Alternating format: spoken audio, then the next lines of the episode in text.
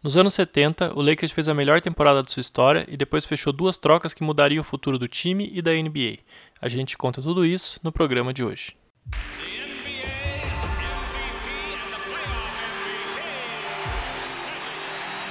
One second. West throws it up.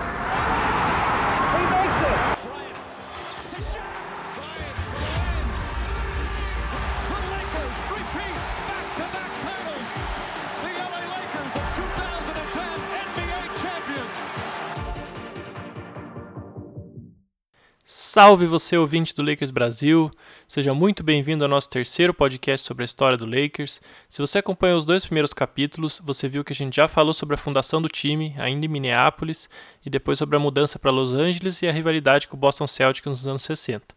Se você ainda não ouviu esses dois episódios, vale a pena ouvir, hein? Não perca! No programa de hoje, nós vamos falar sobre os anos 70. Nesse episódio, bastante coisa importante acontece, como grandes trocas e a fusão da NBA e a ABA, a outra grande liga de basquete dos Estados Unidos. O maior destaque disso tudo é a temporada de 1972, a mais vitoriosa da história do time. Para falar de tudo isso, temos aqui um convidado muito especial. Eu estou com o Vitor Camargo, que você também pode conhecer nas redes sociais como Two Minute Warning. O Vitor é parceiro do Renan Ronch, nosso último convidado, no podcast Na Era do Garrafão, e também tem um livro publicado sobre a história do basquete chamado Era de Gigantes. E aí, Vitor, tudo tranquilo? Dá um oi pro pessoal. E aí, Ricardo, beleza, cara? Obrigado aí pelo, pelo convite. Um prazer estar gravando esse podcast com você. Ah, eu que te agradeço a presença. É, a gente já citou bastante o Vitor, o podcast dele, também o livro no episódio passado. Eu considero que ele é talvez a nossa maior autoridade em história do basquete no Brasil, pelo menos que eu conheço, e posso, posso dizer que eu conheço bastante coisa, então é, obrigado aí pela presença e por abrilhantar o nosso podcast. Bom, que é isso, cara. Eu que parabenizo vocês pela iniciativa, ainda mais em tempos de quarentena, que a gente, é difícil produzir conteúdo e o pessoal acaba apelando para aquelas discussões totalmente bestas. Jordan ou, ou LeBron, que está surgindo agora a rodo, né, no, por causa da Last Dance. É muito legal ver alguém trabalhando para trazer um conteúdo legal, com uma proposta inteligente, essa questão da linha do tempo. Então, é, eu sou fã do trabalho que você está fazendo também. Então, fica o meu elogio para vocês aí. Não, com certeza. Também não aguento mais essas listas top, não sei o quê, quem foi melhor que quem, entendeu? Não dá, acho que isso, não dá. Você... Acho que isso Qualquer não leva a nada. Esporte que você entra, é tipo assim, por que o terceiro título do Jordan não foi tão bom assim? Tipo, mano, eu sei que quarentena não precisa assassinar o, o esporte, sabe? Não, eu, eu vou dar uma dica para o nosso amigo ouvinte que qualquer lista que não tenha polêmica não gera cliques. Então não é. fiquem bravos com listas polêmicas, porque elas são feitas para serem assim e gerarem cliques e discussões. Então não Vou fazer bravos. uma lista. Lista dos melhores jogadores do, do time do Bulls que foi campeão. Número 1, um, Michael Jordan. Número 2, Scottie Pippen. Meu Deus, ninguém vai negócio. É, com certeza. Mas vamos lá. É, no programa passado, a gente falou sobre como o Lakers perdeu muito para o Celtics na década de 60 e até é, acabou ficando marcado por isso, mas ao mesmo tempo viu o surgimento de lendas do time como o Jerry West, o Elgin Baylor é, o Wilt Chamberlain, eu não vou dizer que é uma lenda do Lakers, mas também é um jogador muito importante dessa época, apesar dele ter camisa aposentada pelo Lakers, né? Eu acho que não não tá marcado é muito pelo que ele fez com o Lakers. E Oi, desculpa, o que você falou? O Elgin Baylor? Não, o Wilt. Ah, o Wilt, tá. Wilt, é. é. O Wilt é um ícone da NBA que jogou no Lakers. É... Serve. É, é, serve. Mas, ó, vou falar uma coisa. É, para a identidade que o Lakers constrói, e é uma, vai ser um assunto desse podcast, eu não quero dar spoiler, o fato do, de uma estrela tão grande como o West, é, como o Wilt, fazer parte desse, é, dessa história tem muito a ver com a cultura que o Lakers vai criar para si próprio. Então eu entendo porque ele é considerado um ícone do Lakers, mesmo jogando só o finzinho de carreira lá. Mas vamos chegar lá. É, com certeza. E também eh, eu acho que um jogador do tamanho do Wilt, se ele joga no seu time e é campeão por ele, ele vai ter a camisa aposentada meio que automaticamente, né? É, acho é, que é, é, igual o LeBron, se ele vier a ganhar um título com o Lakers, mesmo que ele tenha jogado só 4, 5 anos, eu acho que vai acontecer a mesma coisa. O Garnett Mas... no Celtics também é, é... é, tem uma importância cultural e ganhou um título, mesmo sendo, obviamente, o auge dele em Minnesota, né? Com certeza. E, bom, a gente encerrou o capítulo passado na temporada de 1969, onde o Lakers mais uma vez perdeu para o Boston Celtics na aposentadoria do Bill Russell. E a partir daí a NBA vai mudar. o Celtics vai perder o protagonismo que teve é, durante os 11 títulos que conquistou. E a partir daí a gente vai ter um basquete que tem uma NBA até com uma troca de geração. A gente tem os jogadores aí que brilharam nos anos 60 já em final de carreira, o próprio Jerry West, o Wilt e o Elgin Baylor não vão muito longe nessa década, apesar deles ainda terem grandes feitos. E a gente vê também o surgimento da ABA, que é uma liga que a gente já citou nos outros episódios um pouco. E mais uma vez eu vou citar o episódio da ABA é sobre a ABA que tem no Na Era do Garrafão. Se vocês quiserem um contexto mais amplo sobre a liga, é, dá para ouvir lá. E, mas a ABA vai surgir, vai começar a roubar alguns talentos que iriam para a NBA, essas ligas vão ter uma disputa que a gente vai tratar também ao longo do episódio. Mas o que a gente precisa saber por enquanto é que nos anos 70 a gente está num contexto onde o basquete viu o seu maior campeão é, não desaparecer, mas perder força né, pela aposentadoria dos seus principais jogadores. E agora virou uma, uma terra de ninguém que o Lakers e o Jerry West, que está ali obstinado ainda tentando vencer um título, vão mais do que nunca tentar conquistar o topo da liga. É, a aposentadoria do Russell ela levanta uma, uma sombra na liga, né? Mesmo que nesses últimos três anos, né? Um que é o Sixers é campeão, os outros últimos dois títulos são anos onde o Celtics não é mais tão dominante quanto era no passado. Uh, já são títulos menos dominantes e muito mais na, na, na, garra, naquela experiência de saber ganhar e, na, obviamente, nas costas do Russell. Mas é um momento onde, depois de ser quase inevitável uh, uma as pessoas encaravam o título do Celtics, é quando realmente começa a abrir, a abrir portas, né? Em tempos de The Last Dance, dá para você comparar um pouco ali com a aposentadoria do Jordan em 94, talvez, né? Obviamente o Jordan volta depois, mas essa ideia de que abre-se abrem-se portas que antes não tinha. E talvez para o Lakers isso seja mais significativo, porque o Lakers cansou de perder do Celtics, geralmente nas finais, né? Eram grandes times, grandes temporadas, Eldin, West, um monte de Hall da Fama, Mickensen, e simplesmente não conseguia ganhar do Celtics. Então, é, ver os grandes rivais saindo do, do, do, campo de batalha realmente abriu essa nova novo respiro para o Lakers. É isso aí. Para o Lakers era um trauma até maior ainda, porque apesar de ser uma franquia que já tinha cinco títulos da NBA, já estava ali há 10 anos em Los Angeles e não tinha conseguido vencer um em Los Angeles, né? Então a, o pessoal da Califórnia não tinha tido esse gostinho ainda, estava lá em Minneapolis, né? É, bom, em 1969-70, o Lakers ele começa a temporada com grandes esperanças, porque tinha perdido o título para o Celtics lá naquele jogo que a gente comentou, dos balões no teto, aquela barrigada tremenda. É, mas enfim, aquilo aconteceu e o Lakers começa a 70 falando agora é o ano. Bill Russell saiu, não tem mais nada que nos segure. Só e que... até um pouco pressionado, né? Se você for pensar, porque quando o Wilt chega no Lakers em 69, a narrativa é de que esse é o time a ser batido. E aí você perde um jogo 7 em casa com toda essa história dos balões. É, é uma quebra de expectativa muito grande. Então tem uma pressão adicional do Lakers para performar, ainda mais pela ausência do Celtics. Isso mesmo, sem contar que era um time caro, né? O próprio Wilt, ele, quando ele foi para o Lakers, ele assina um contrato de 250 mil dólares por ano, que era, para a época, um valor astronômico, né? O próprio uhum. Jerry West, que era literalmente o símbolo da NBA, literalmente é, é, ganhava 100 mil dólares. Então, para botar isso em perspectiva, né? Então, era um time bem caro. Mas é, com apenas sete jogos nessa temporada, o Wilt Chamberlain ele tem uma lesão no joelho bem séria, e ele perde. A previsão inicial é que ele vai perder de 10 a 12 meses, então ele só ia voltar no ano que vem, olhe lá. É, ele acaba até voltando no final da temporada, mas ele joga só 12 jogos. O Elgin Baylor, que já vinha sofrendo também com o joelho, ele perde 28 jogos e joga 54 partidas. Nisso, o Jerry West fica mais sozinho do que nunca. Ele tem aí uma das temporadas de melhor pontuação da carreira dele, fazendo 31,2 pontos de média, que só por, por um pouquinho, ali por 0,1 ponto, perdeu para a temporada de 66 dele, onde ele faz 31,3.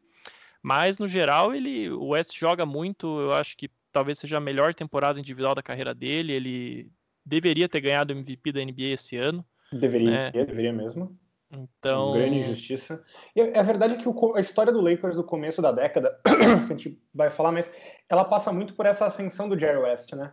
Porque quando o West entra na liga, o time já tem um grande astro, que é o Elgin Baylor, e não só um grande astro, mas ele é uma figura muito importante por toda a importância dele na entrada dos jogadores negros, que a gente falou uma vez no podcast, né? Que eles não eram muito aceitos, aí de repente entra o Elgin, entra o Russell, e eles uh, não só abrem essas portas para mais jogadores negros entrarem na liga, mas eles transformam a forma de você pensar o como jogar basquete, né? Esse elemento da verticalidade. O Russell vai fazer isso com os tocos, o Elton vai fazer com aquelas bandejas acrobáticas, né? Ele salta, enquanto ele está no ar, todo mundo já voltou para o chão e ele consegue fazer uma, um arremesso livre, um arremesso de melhor aproveitamento, né? Então, quando o West entra, ele obviamente está à sombra do, do Eldin, que é a grande estrela. Mas o Eldin ele vai estourar o ligamento em 66, 65, no final de 65, né? Isso. E naquela época não tinha é, medicina esportiva que a gente tem hoje, né? Hoje você rompe o ligamento do joelho, você perde um ano, mas você volta mais ou menos igual, né? Você consegue até recuperar relativamente rápido. Naquela época não tinha isso, né? Então o Eldin vai entrar em decadência a partir daí, infelizmente. E durante alguns anos isso não importa tanto, porque ele ainda é um pouco mais jovem, ele e o West fazem muito bem essa, essa dupla. E quando chega o Wilt em 69, fica aquela coisa meio. Quem que é afinal a estrela do time, né? E acho que em 70 isso vai meio que se resolver de forma meio orgânica, né? Porque o Wilt machuca, então não pode ser ele. O Baylor tá machucado e perdendo eficiência. O terceiro melhor, o quarto melhor jogador do time, que era o Happy Hairston, também machuca, vai perder acho que uns 30 jogos na temporada. A galera que sobra é uma galera muito fraca no Lakers, né? Eles literalmente passaram a maior parte da temporada sem três dos quatro melhores jogadores. Então o, o, o Jerry West ele meio que não tem alternativa se não abraçar esse manto da, da estrela do time.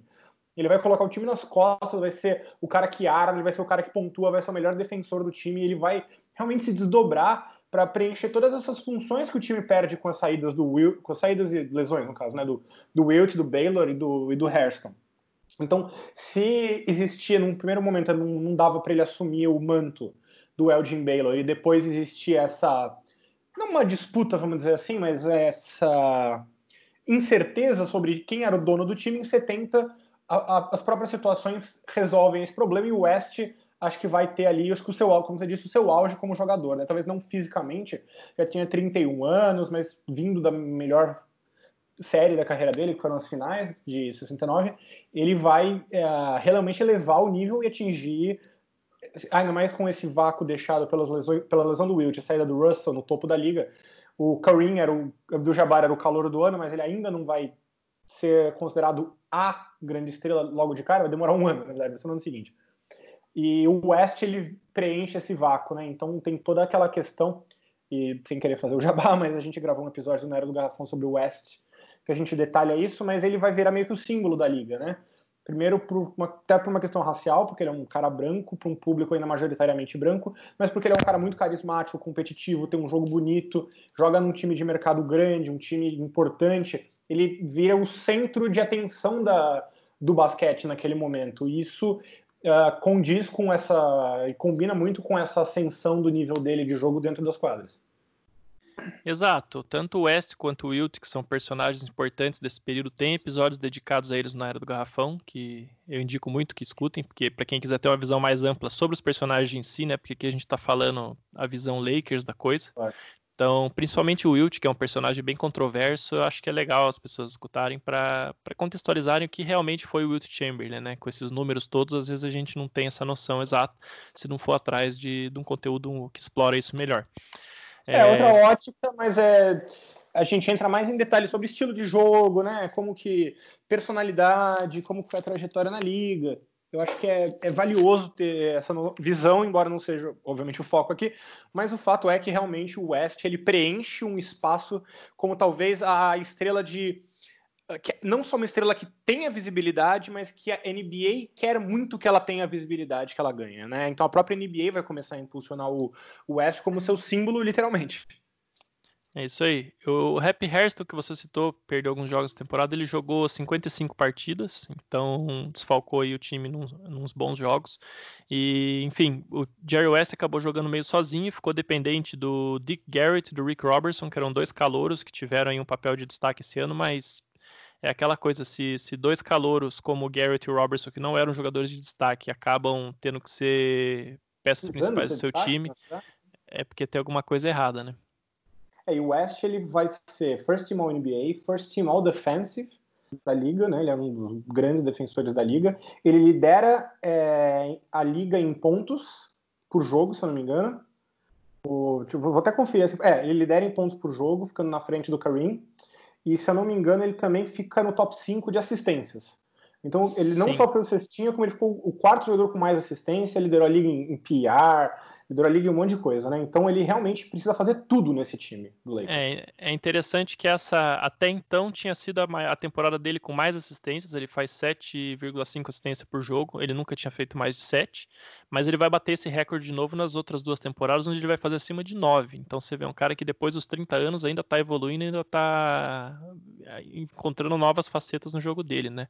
Ele vai então... mudar o jogo dele muito, né? Porque tem sempre essa discussão no, no Twitter, eu fico maluco, se o Jerry, West, o Jerry West é um point guard ou um shooting guard. E a primeira coisa que eu sempre digo é, naquela época não existia muito essa distinção, você era um guard, ponto. Não tinha essa especialização, né? Mas o Exato. West, ele era um shooting guard que jogava com a bola nas mãos, não é diferente do LeBron ser um ala que jogando com a bola nas mãos. Exato, né? não, não, para para comparar com um jogador mais ou menos da mesma posição, é igual o James Harden, né? É o Dwayne Wade, que... né? Aquele cara é, que Wade, ele é o centro do jogo, ele comanda a bola, mas ele é um, um two guard. E o, e o West, como o West ele é muito habilidoso com os passes e o ball handler, pela falta de um armador no Lakers, ele assume uma, esse manto. Então, é, quando o, jogo dele vai ser um pouco menos focado na pontuação, embora ele ainda lidere a liga em pontuação esse ano, e começar mais a ser um facilitador, até por uma questão de desgaste físico, porque ele era um cara que ele tinha um estilo muito físico, cavava muita falta, batia para cima, batia lance livre, né? E os passes ajudam ele a ficar um pouco mais inteiro. É, e um outro fator que também faz o West é virar esse, vamos dizer, armador primário, entre aspas, a partir da, da temporada de 70, 71, é que o Gayle Goodrich, que a gente comentou no, no episódio passado, foi draftado pelo Lakers em 1965 mas, em, mas ele acaba indo depois na, em 68 para o Phoenix Suns, porque era um time em expansão na NBA, e quando um, um time entra na NBA, tá, a liga se expande e entra um time novo, é, existe o chamado draft de expansão. Até isso aí podia ser tema para um próximo podcast na Era do Garrafão, hein, Vitor? Fica aí. A, a, gente pensou a já nisso, cara. É que é. a gente não sabe nem quando a gente vai ter um próximo episódio normal de Na Era do Garrafão, então é, tá complicado tá na lista de pendências, né? Mas. Nossa lista de pendências é gigantesca. A gente no começo tinha medo de que a gente ia ficar sem assunto. Só que cada vez que a gente tira um assunto da lista, a gente adiciona três. Então acho que vai durar ainda. É, vai, vai longe ainda. Mas basicamente o, o draft de expansão é, é um sistema onde os times, o time que está em expansão, ele pode selecionar alguns jogadores dos outros elencos para compor o elenco dele. Então, esse formato vai variando ao longo dos anos, até porque expansão não é uma coisa que tem sempre na NBA, então mais ou menos em cada expansão tem um tipo de regra. Mas o, basicamente os times podem proteger alguns jogadores, outros não podem ser protegidos, e nessa aí o, o Suns levou o Goodrich, que era um calor muito bem conceituado, era um jovem já, né? Já tinha três anos de NBA. Engano, se eu não me engano, ele foi inclusive a última escolha territorial Isso. da história da liga, né? Isso, em 65 ele jogou por UCLA, então era um cara muito popular em Los Angeles, inclusive. E, mas em 1970, o, o Van Breda Kopf, que era o técnico do Lakers, tinha virado técnico do Phoenix Suns. E ele tem a brilhante ideia de trocar o Goodrich pelo Mel Counts, que era o pivô reserva do Lakers, reserva do Wilt. Então, é, pro Lakers foi muito bom. pro, Sun, pro Suns nem tanto. E o Goodrich era um cara também, assim como o West, ele era até mais um, um two guard do que o West, mas é, também era um cara que conseguia conduzir a bola tal. Então, de repente, você tinha ali dois caras no backcourt altamente dinâmicos, que os dois conseguiam conduzir a bola, os dois conseguiam fazer passos, os dois conseguiam arremessar, os dois conseguiam fazer pontos. Então, o Lakers vira um, um posto de versatilidade aí, também coincide com o declínio do Jim Baylor, então ele assume esse, esse protagonismo de ser o parceiro do West no perímetro, só que com o Jerry West finalmente com as rédeas do time, né? É, mas nesse momento não tinha, né, o, ainda o Hairston. Então, mais um motivo. Inclusive, o Mel Count ele foi titular na maior parte do ano por causa da lesão do Wilt. E, uhum. assim, ele não era muito bom. é. E o Wilt ainda volta no momento que importava, que era pós-temporada, né? É, o Wilt e o Baylor, eles, eles conseguem voltar, o Lakers vai, teoricamente, com força total para os playoffs, mas, né, com daquele jeito. O, o Wilt joga, se não me engano, só cinco jogos antes de, de dos playoffs, e o time vai um pouco sem ritmo. É, nessa época, o Van Brandakopf tinha saído, né? Ele estava no Suns, a gente já citou. E o Lakers ainda estava se acostumando a jogar com o. Puta, me deu um branco aqui jogar com o Joey Mulleney, que era o, o novo técnico. Então, o time era assim, era Jerry West mais quatro em quadra, basicamente, né? Então... Podia ser eu, você, que acho que é dar quase na mesma, assim, basicamente. é, quase isso. E joga com o Phoenix Suns, ainda do Gale Goodrich, no primeiro round. É, uhum. É, ganha em sete jogos. Depois, na, na final da divisão oeste, né, o sistema era um pouco diferente naquela época, era por divisão, não por conferência. Ele enfrenta o Atlanta Hawks e ganha por 4 a 0 e aí chega na final da NBA, perde para o New York Knicks, que era um time, é um timaço nessa época, tinha o Phil Jackson, que depois veio a ser técnico do Lakers, né? Phil Jackson como jogador, no caso. Como jogador, claro. Vindo do banco.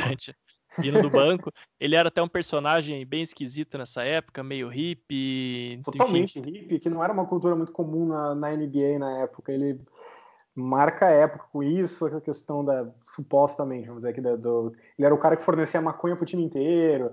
Aí depois vai vir um pouco depois, já um pouco mais pra vai vir o Bill Walton, que também tem essa pegada mais hippie, vai seguir um pouco nessa vibe do, do Phil Jackson.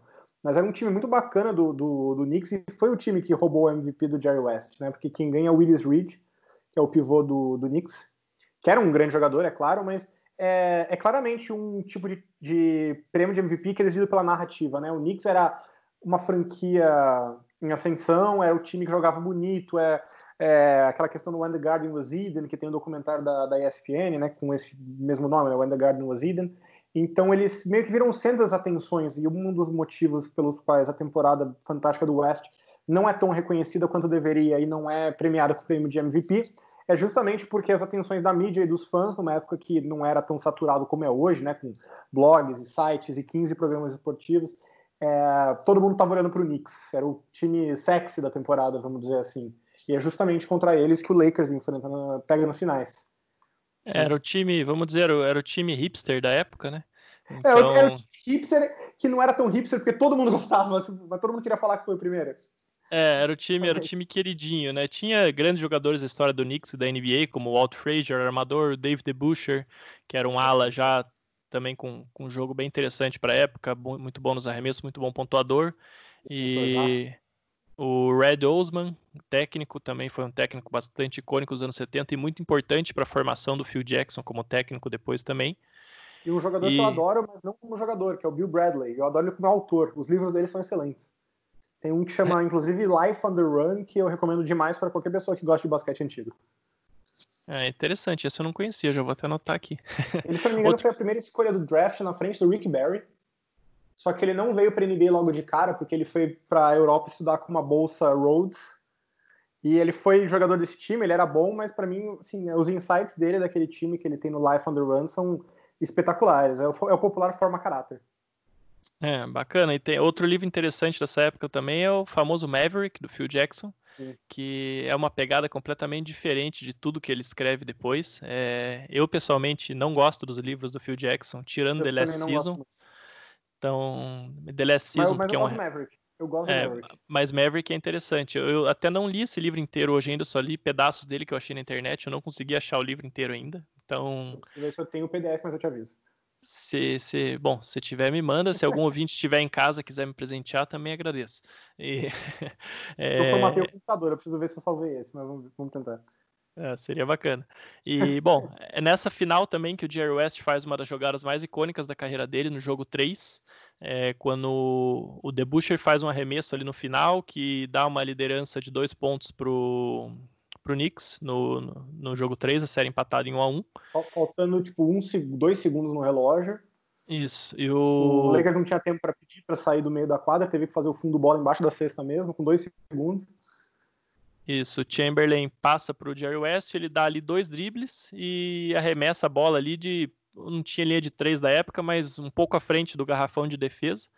E a é, bola traz, cai. Atrás do meio da quadra. Não é, não é nem aquele um jumper, né? Aquele arremesso que se empurra do peito, assim. É, aquela coisa que é vai, o que der, deu. E... mas, mas uma coisa que infelizmente parece ser a tônica da carreira do Jerry West, ele faz tudo isso pro Lakers perder na prorrogação. Ele é muito azarado, porque se existisse a linha de três pontos, a bola entra e vai pra prorrogação o jogo. E o Knicks ganha a prorrogação. Só que o problema é que é, o, o, o Knicks ganhava por dois. Hoje, seria uma cesta de três pontos e o Lakers ganharia. Na época não tinha linha de três, contou como dois, foi pra prorrogação e o Lakers perdeu na prorrogação. Tipo, é, tirando, acho que talvez Steve Nash, acho que não tem ninguém mais azarado na carreira, na história do que o Jerry West. Pois olha, é sabe muito. que é um, é, um páreo, é um páreo difícil, mas infelizmente eu acho que o Jerry West ele acaba Pô, levando. Tem mais. E fica pior. Porque embora esse seja um arremesso icônico, ele também vai ser é, não apagado, mas sobreposto por outro momento icônico da história, que é justamente o jogo 7, né? A gente comentou no episódio passado que ele não tem. É, ele, ele jogou numa época sem bolas de três, mas ele arremessava bolas que efetivamente poderiam ser de três, é, ou pelo menos de uma distância que com certeza ele se adaptaria a arremessar de três se a bola existisse. Ele arremessava a bola de três antes de existir uma linha de três. Andava é, valer em três. basicamente podia. isso. É. E, e, você vê, hoje ele é o. Sem bola de três, ele é o 22 segundo maior pontador da história da NBA, com uma diferença ali de uns, de uns 2 mil pontos, mais ou menos, pro Elvin Reis, que é o décimo. Ele com é, certeza é, seria um cara top 10 da liga em pontuação se ele tivesse é, a oportunidade de arremessar e, a bola de três. Até isso, coitado, é azarado, porque a bola de três, que era uma parte do jogo dele, e também tem todo um efeito dominó, né? Porque a galera tem que marcar ele mais longe também, é, ajuda ele a infiltrar. Então, não só isso teria aumentado o número de pontos, teria tornado ele mais eficiente,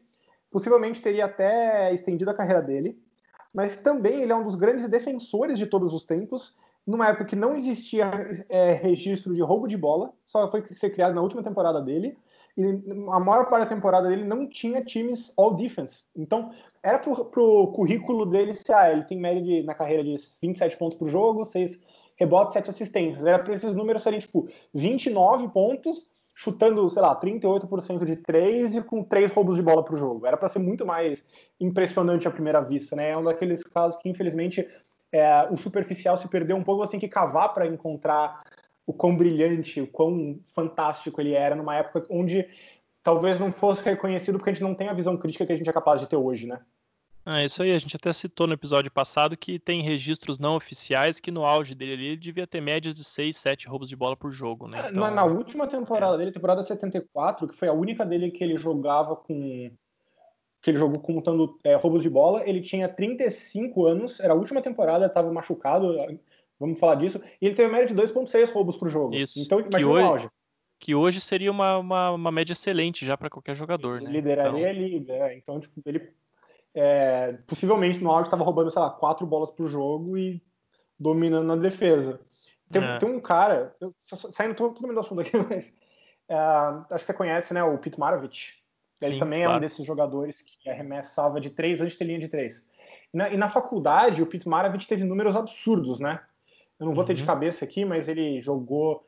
Sim, ele, é, ele, ele, ele, foi considerado na época um dos melhores jogadores da, do basquete universitário da história, né? Acho que até Sim, hoje ele deve ser razão. top 5, alguma coisa assim. Não, ele tinha média de, tipo, ele, ele nos quatro anos ele teve média na carreira de 44 pontos por jogo, 40, né? É. Só que aí um cara, ele. Só que a LSU ele guardava registros de todos os arremessos que eram dados. Eles faziam um xizinho numa planilha. Então ah, o cara legal. conseguiu pegar todos os arremessos que ele deu no college viu quais seriam de três, se tivesse uma linha de três, e viu que se ele tivesse linha de três, ele teria feito 52 pontos por jogo, acho, na carreira dele no college. Nossa, é um absurdo. Seria muito legal né? pra fazer isso pro Jerry West, né? Tipo, pegar todos seria. os jogos dele e ver como é que seria com uma linha de três. Mas infelizmente a NBA não tem registro e não tem os vídeos da época pra gente fazer isso. Mas é esse era o tipo de cara que o Jerry West era. Com certeza. É, o próprio Mervich é um cara que eu acho que é um pouco esquecido, porque ele teve um falecimento precoce, né? Até uns anos, uns anos atrás, quando fez 30 anos do falecimento dele, eu fiz uma matéria para o RUP 78, tentando recuperar um pouco do legado dele. É impressionante você ver aquele cara jogando, ele joga como um jogador joga em 2020, né? Então. Vai ganhar um episódio na área do Garrafão. E, aliás, vale citar também que o Jerry West é um cara que jogava como se jogasse em 2020, né? Sim, é um, sim. Tipo, muitas vezes, quando a gente fala de jogadores do passado, a gente pensa como é que eles iam jogar hoje, né? Será que o Wilt ia render tão bem hoje? Será que o Russell ia render tão bem hoje? O West é um cara que eu tenho certeza que se você tirar de uma máquina do tempo e colocar agora, ele vai jogar tão bem quanto, porque o jogo dele é muito moderno. Com certeza. Muito é. jogo baseado no, em tudo que a gente valoriza hoje. Exato, é o power guard moderno, né? Vamos dizer assim. Exatamente. Seria, ele era um cara muito à frente do seu tempo nesse sentido. Eu sou fãzaço do Jerry West, assim. É. Não, eu também. Se quiser, é... a gente faz um podcast só sobre o Jerry West também. Não, inclusive um dos motivos pelo qual eu te convidei para esse episódio é porque eu sei que você é um dos poucos caras que é tão fã do Jerry West quanto eu, ou até mais. Então... é, eu amo, eu amo o Jerry West. Bom, mas voltando lá para 1970, é, essa série ficou conhecida mesmo, apesar do arremesso do Jerry West, pelo jogo 7, como você citou, é, pelo episódio envolvendo o Willis Reed. O Willis Reed machuca no jogo 5, na verdade. Uhum. Ele rompe o músculo da perna, ele perde o jogo 5, o resto do jogo 5. O Knicks ganha, apesar de jogar sem pivô, né? O Will Chamberlain é marcado pelo Debucher, que é um ala, e mesmo assim o Debucher coloca o Wilt no bolso. O Lakers volta, ganha o jogo 6, o Wilt faz acho que 49 pontos. E aí no jogo 7 é aquela dúvida, pô, o cara estourou o ligamento da. O ligamento não, o músculo da perna. O cara não consegue literalmente apoiar a perna no chão. Ele não vai jogar. Né? Todo mundo achava que ele não ia jogar. É, e aí ele joga, ele aparece é, mancando no Madison Square Garden, tem toda aquela comoção. Então, quando ele sai do túnel para entrar em quadra, a torcida dá aquela injeção de adrenalina né, nos jogadores, todo mundo, o próprio Lakers fica um pouco sem reação. É, inflama o a torcida, inflama os jogadores, e os narradores ficam super empolgados, é uma coisa que, tipo, é, é, dita o clima do jogo, o clima do estádio, do ginásio, no caso. É, o, o Walt Frazier faz uma das melhores partidas da história de um, de um, jogo 7 da NBA, com 36 pontos, 19 assistências e 7 rebotes. E aí o Knicks ganha o primeiro título, né? Então. É, jogo 7, sofrido, e tão. Assim, foi uma série muito fora da curva, e entre dois times espetaculares. E uma coisa que às vezes acontece, infelizmente, é né, que quando dois times espetaculares se enfrentam, você tende a lembrar mais do vencedor. E é. o Knicks merece ser lembrado, porque era um grande time, mas esse time do Lakers, especialmente o que o Jerry West fez do primeiro ao último dia de temporada, é inspirador. É, é, a grande temporada individual da carreira do West, né? E esse, esse episódio do Willis Reed tem um outro paralelo que o torcedor do Lakers vai lembrar, é, que é o polêmico episódio do, da cadeira de rodas do Paul Pierce na final de 2008, né? Então... Essas loucuras é impressionante, né? É, o Lakers é. O Lakers tem. Nossa, é cada coisa bizarra que já aconteceu na história do Lakers que não, não dá para acreditar. A galera levou esse, esse rolê de Hollywood muito a sério, né? Muito literalmente, é. assim, tipo. É tudo que acontece com o Lakers é meio hollywoodiano. É, eu vou te falar que ser torcedor do Lakers às vezes não é fácil com essas coisas que acontecem, mas por outro lado eu também tenho que agradecer, porque senão eu não teria material para fazer nove episódios de podcast sobre a história do Lakers, né? O torcedor do Lakers tem o direito de reclamar. Tipo, vocês torcem pro único time que, tipo, qualquer época que você pega é relevante, é constante, é presente, é o que é mais importante da história da NBA, e tá aí, tipo, ah, tem diretoria ruim, não importa, vai ter gente querendo jogar lá e vocês vão conseguir o LeBron. É, é, é um, o Lakers é um cheat code ambulante. É tipo o teu. Você jogava de fute? Sim, tô, acho que todo mundo. Né? Tipo tá ligado? Uhum. Que era um dinheiro e, e roubar os jogadores e tal. O Lakers joga com cheat automatic, é outra coisa, assim. É, pior que é, é, por aí mesmo. Mas, bom, passada essa temporada, o Lakers em 71, 72, é, desculpa, em 70, 71, é, tem o Gale Goodrich de volta, é, mais uma vez perdeu. O Jerry West já está cansado de perder essa altura. É, o o Gale Goodrich. Oi? Sétima que ele perde, né? É, sétima. Sétima final? É, sétima Vai final. Vai ter a oitava depois, mas essa é a sétima, acho. É. Então. Ele perdeu oito no. Então, o. O. o... Peraí que eu agora me atrapalhei aqui, deu uma travada no teu áudio. Peço perdão, mas é, então, deixa eu aproveitar e falar aqui que é, quando você olha o elenco do Lakers para essa temporada, é muito absurdo. São quatro Hall of Famers, né? West, Goodrich, Chamberlain, Baylor, mais o Happy Hairston, que era um bom jogador, e tinha um, um shooting guard no banco que eu tenho certeza que vocês conhecem o nome. Que era o Pat Riley. Pat Riley. Pat Riley, que a gente até citou ele quando falou do Chick Hearn no episódio passado, né? Que ele é um cara que, que é, começou no Lakers é, fora das quadras, claro, é, trabalhando com o Chick Hearn na cabine de transmissão. Então, é um cara que tá, passa pelo Lakers em diversas funções diferentes, né? Uma coisa, uma tônica comum de jogadores dos anos 60, 70, que eles depois vão ocupar várias funções nos times. E algo que acontece hoje também, mas eu acho que era até mais frequente lá atrás, né? Sim, é recorrente, eu diria. É. E, bom, o Lakers vai para 1970-71 já num contexto onde o Milwaukee Bucks começa a ser a, a grande potência da liga. É, o Bucks tinha o Oscar Robertson, que a gente comentou lá atrás também, que foi draftado junto com o Jerry West em 1960. Era um jogador que jogava de armador de um jeito completamente diferente que todo mundo jogava, quase como um pivô em quadra, mas fazendo de tudo né? Era, acho que ele era o protótipo para o que depois veio a ser o Magic Johnson e até mesmo o LeBron de certa forma. Não é, esse, esse armador muito físico, né? Que tem uma é. vantagem de consegue passar por cima da, das pessoas, consegue ver o jogo de uma forma diferente, muito atlético, mas muito habilidoso também com a bola nas mãos. Isso, e aí o Lakers faz uma temporada de 48 vitórias e 34 derrotas, mais ou menos ali dentro do que ele tinha feito na temporada anterior. Só que dessa vez é, com o Wilt Chamberlain jogando, o Elgin Baylor ele já ele ainda está naquele final de carreira, já não consegue render muito legal, mas o, o chega, é, consegue ali fazer uma, uma performance bacana. E o Lakers chega nas finais de, de conferência, né? Agora já era o modelo de conferência, não era mais o modelo de divisão.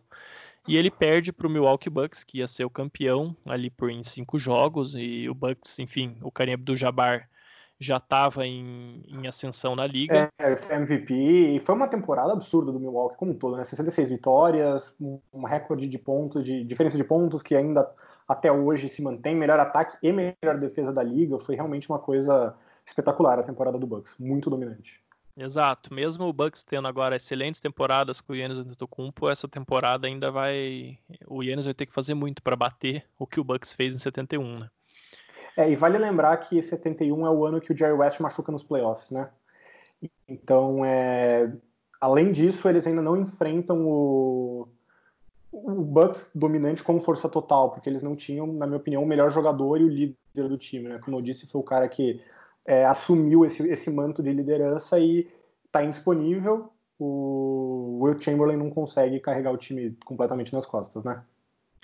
Isso, e aí em 72 é o ano que tudo finalmente vai mudar. A sorte do Jerry West e do Lakers finalmente vai finalmente. virar. Então, é, seria realmente muito triste se a essa altura, né, já estamos aqui na quarta ou quinta hora, somando todos os podcasts, o Jerry West ainda não ganhou nada. Coitado. Então, finalmente a sorte vai virar para ele, mas quem não vai aproveitar tanto essa virada de sorte é o Elgin Baylor, porque a gente já vai falar um pouquinho antes sobre o que, que muda nessa temporada, mas o Elgin Baylor ele joga apenas nove jogos, ele não aguenta mais, o joelho dele estoura, ele não consegue. E ele se aposenta com nove jogos é, na temporada de 71-72. É, e era uma coisa complicada, né? Porque é o que eu falei, era um timaço, já tinha quatro, cinco House da Fama, Jerry West tinha assumido esse manto do protagonista, o, El, o Wilt tinha estabelecido o papel dele, o time tinha encaixado, basicamente, né? Todo mundo com o seu papel, todo mundo com a sua função, era uma maquininha bem azeitada. O Eldin era o cara que não encaixava nesse esquema, e não por má vontade dele, não era uma questão de...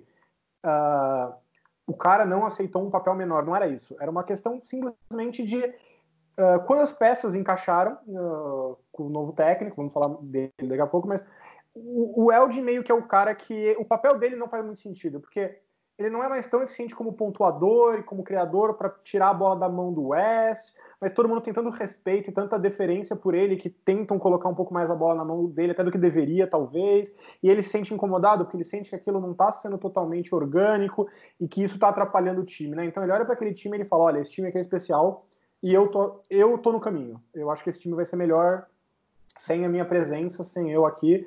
E assim, se você for pensar, é uma atitude muito nobre da parte dele, né? Porque o Lakers era o Sim. grande favorito. É, ele, eles e o Bucks eram os grandes favoritos, se eles conseguissem ficar saudáveis, e tanto que eles vão ser campeões depois, mas é, ele prefere falar que eu não, prefiro que esse time seja a melhor versão de si mesmo, e isso não é comigo aqui. Ele vai se aposentar, e na minha opinião, é o melhor jogador de todos os tempos a se aposentar sem um título da NBA. Né? É, ele ganha um anel depois, o Lakers dá para ele, mas ele não participou de fato da, da campanha, né? E é, é triste porque é um projeto de uma decadência dele que vem desde a época que ele estourou o joelho em 66 e é passo a passo, aí o West assume, ajuda a segurar um pouco, mas esse time é tão cheio de talento que eu acho que fica um pouco exposto o quanto o Elgin Baylor já não estava mais aguentando ser aquele jogador transcendental que ele foi no passado, né? Ele vai fazer só, nesses nove jogos, ele vai fazer tipo, 12 pontos por jogo, não vai ser muito eficiente nos arremessos e vai pedir para aposentar, né? É, é. O que é triste, mas foi importante para o Lakers. Exato, concordo contigo que ele é o maior jogador a se aposentar sem um título. E quando ele se aposentou, a gente até citou isso no episódio passado, ele era o jogador que mais tinha feito pontos na história da NBA, né? Que a essa altura já estava ali com 20, quase 25 anos, então já não era mais uma liga jovem. Então, o cara ser o maior pontuador da história numa liga que já tinha visto grandes jogadores é realmente algo notável. É o Jim Baylor é espetacular. É uma pena que a gente não fale mais dele, em parte por essa questão de não ter um anel, mas ele era muito, muito bom e muito revolucionário. Pois é, eu até vou voltar a fazer um jabá aqui, que eu tenho também uma matéria no RUP 78, que chama Elgin Baylor, de astro esquecido a monumento eternizado, que quando o Lakers fez a estátua dele, uns anos atrás, eu fiz uma matéria aí citando os highlights da carreira dele. Enfim, gostei bastante do resultado. Fica aí a dica para quem quiser saber mais sobre o Elgin.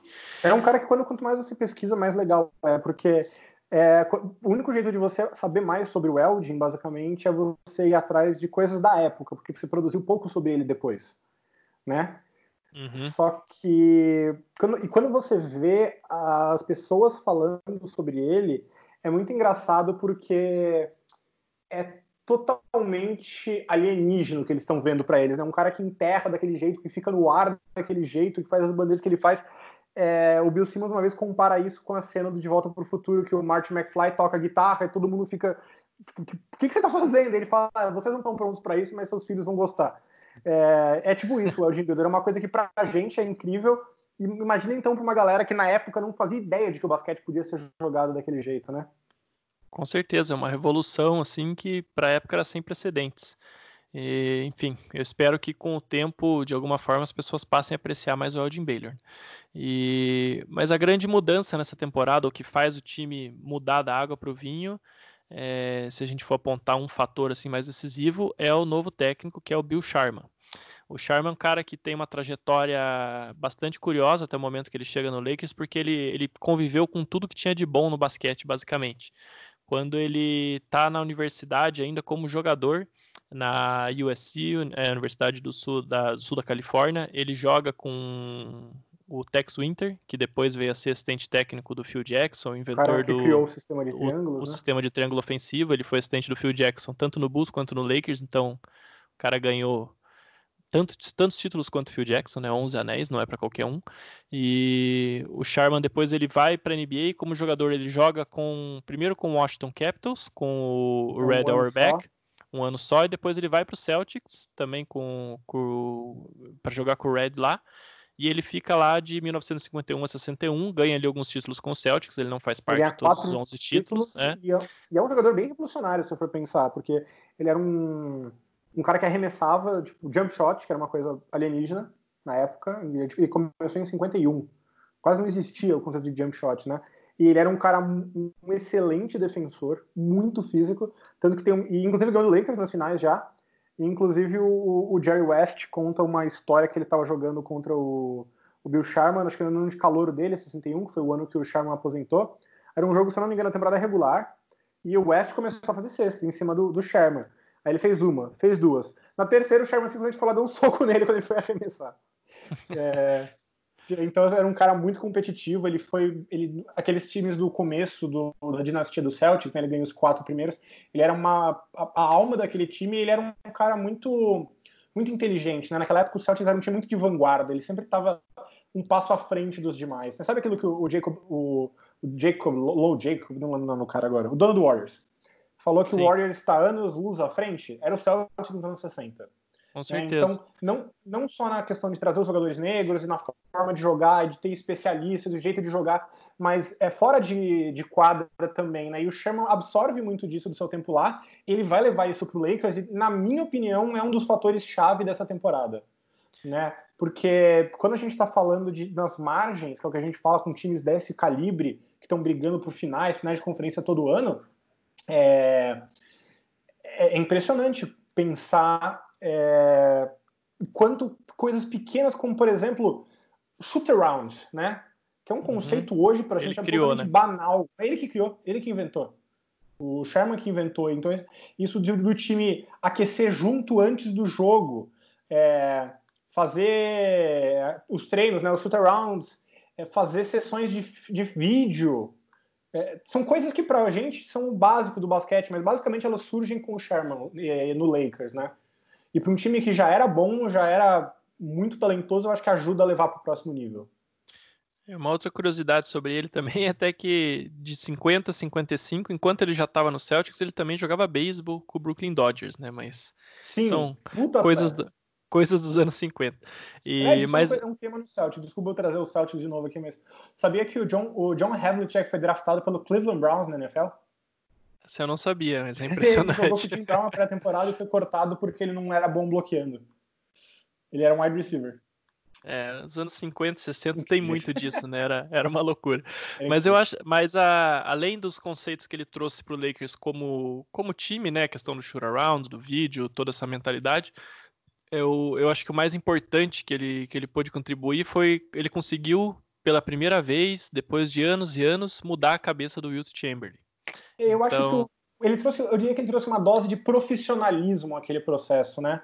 É. É, foi uma coisa mais séria. E pro Wilt, que era um cara que estava o tempo todo mudando de ideia e tendo vontade de fazer uma coisa ou outra coisa, etc., é, é, ajudou o Wilt a dar um foco, né? Ele vai trazer o Wilt para dentro do, desse processo, ele vai fazer todo um esforço para o Wilt se sentir incluído. E é o que você falou, pela primeira vez, o jogador mais egoísta da história do basquete, que é o Wilt, pela primeira vez vai escutar um técnico que fala, olha, talvez seja melhor você fazer menos. Exato, e no episódio passado a gente citou que o Wilt falou pro Van Brandakopf que ele era o técnico mais burro que ele já tinha conhecido, então, para ele conseguir ouvir um técnico acreditar, comprar esse processo, é porque o Sharma realmente trouxe algo de especial para o Wilt, conseguiu se conectar com ele como nenhum outro técnico na carreira do Wilt conseguiu.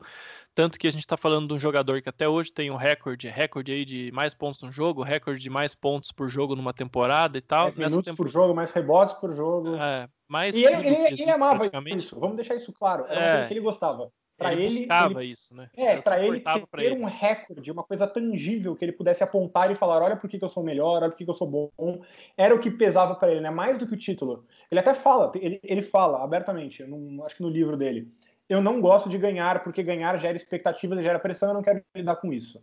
O que ele gostava mesmo era ser o cestinha, dar uns tocos espetaculares, sair com o modelo e ser o cara famoso da NBA.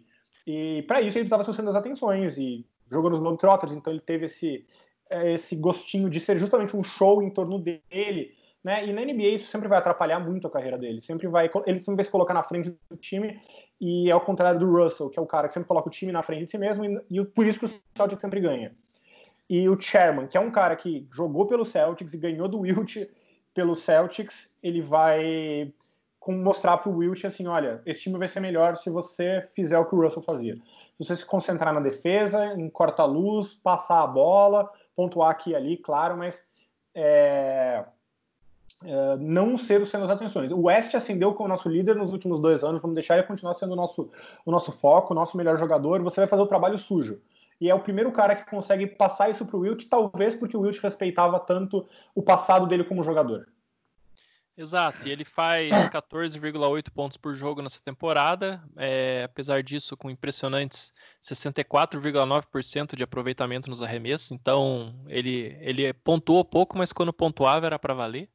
E mesmo assim, ele faz ainda 19,2 rebotes, que continua sendo uma marca impressionante, e faz quatro assistências por jogo, que para padrão de Wilt Chamberlain é uma coisa impressionante. Né? É, é um grande passador mas ele nunca foi um passador que gostou de passar a bola. Né? A única temporada que ele vai realmente se focar no passe é porque ele quer liderar a liga em assistências. Então ele tem isso como objetivo para ele, vai liderar a liga em assistência e vai perder nos playoffs porque em vez de arremessar ele fica passando a bola o tempo todo. É, vira, e, vira aquela coisa que vira até uma diversão, né? Eu é digo é forçado, é... não é não é natural, não é orgânico, não é parte do jogo é uma coisa doentia da própria cabeça do Wilt de que eu vou passar a bola para mostrar que eu não sou individualista, mas ele está sendo individualista fazendo isso porque ele não está fazendo o que é melhor para o time. Ele está fazendo uma, uma coisa pré-scriptada para ele mesmo, né? E em 72 não, em 72 aquilo vira realmente orgânico. Ele, é, existe obviamente um debate muito longo sobre quem é o MVP desse time, né?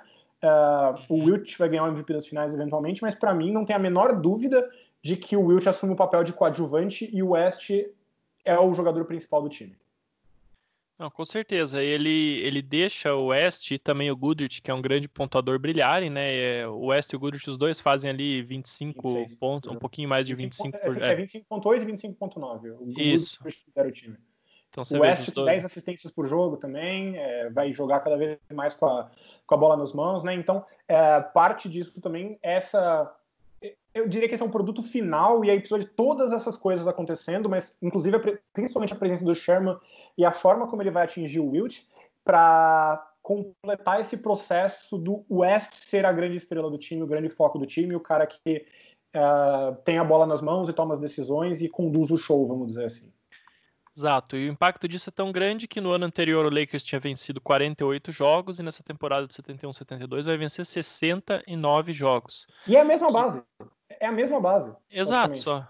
Só mudou o Bill Sharman e o Elgin Baylor se aposentou. Então. É, é então o... tecnicamente perdeu uma estrela e mudou o técnico.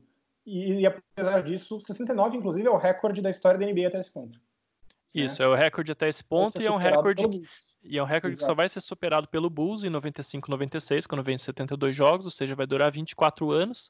E o time estabelece também uma outra marca que ainda é um recorde, que é de 33 vitórias consecutivas, né? E que curiosamente começa justamente no jogo seguinte a aposentadoria do Baylor. É, o Baylor se aposenta depois do nono jogo, que é uma derrota para o Warriors por 109 a 105. Aí o Lakers ele tem uma folga grande, ele tem seis dias sem jogar. Nesses seis dias o Eldin aposenta. E eles vão para Baltimore, ganham do Bullets 110 a 106. Aí eles têm um back-to-back-to-back, na verdade, né? Então eles ganham três dias seguidos do, do Bullets, do Warriors e do Knicks e aí eles emendam uma sequência de 33 jogos. Eles só vão perder de novo na semana, na 33 partida do time, é, que era quatro jogos antes do All-Star Game. Não, é, absurdo é, a sequência. Não, e essa sequência, se o, o, recorde de vitórias numa temporada é, foi batido, essa sequência ainda não passou perto de ser batida, porque. Eu acho que nem vai ser. É, porque o, o, Golden State Warriors fez 28 vitórias consecutivas, né? O Miami Heat tem, em, desculpa, mas aí é contando 2014, 15, 2015, 16, então não foi dentro de uma temporada só. Então foi as quatro últimas partidas de 2015 somando com as primeiras 24 de 2016, que foi o ano que o time bateu o recorde do Bulls, né? 72 vitórias. Ele começou 24 vitórias e zero derrotas. O Miami Heat em 2012 13 fez 27, e a partir daí só já cai para 22 vitórias consecutivas é, o, do Houston Rockets em 2008. 22, Isso, em 2008.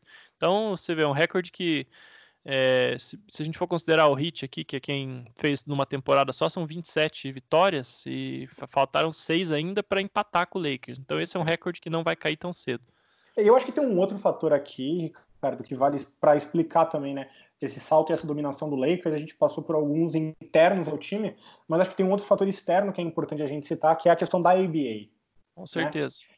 E não só direto, mas como indiretamente. Então, é, de novo fazendo jabá, mas escutem o podcast da ABA lá do Na Era do Garrafão, que a gente explica bonitinho, mas basicamente cria-se uma liga rival à NBA, que é a ABA, e a NBA vai começar a recrutar para si muitos jogadores. Eles vão colocar muito dinheiro, dinheiro que eles até não tinham, mas essa discussão para lá do podcast do do Garrafão para trazer jogadores. Eles vão criar uma identidade de liberdade para os jogadores negros, né? Então, em vez de ser aquele esquema mais rígido da NBA, é um esquema mais próximo dos playgrounds, onde esses jogadores crescem, eles incentivam mais que esses jogadores sejam expressivos, deem enterradas.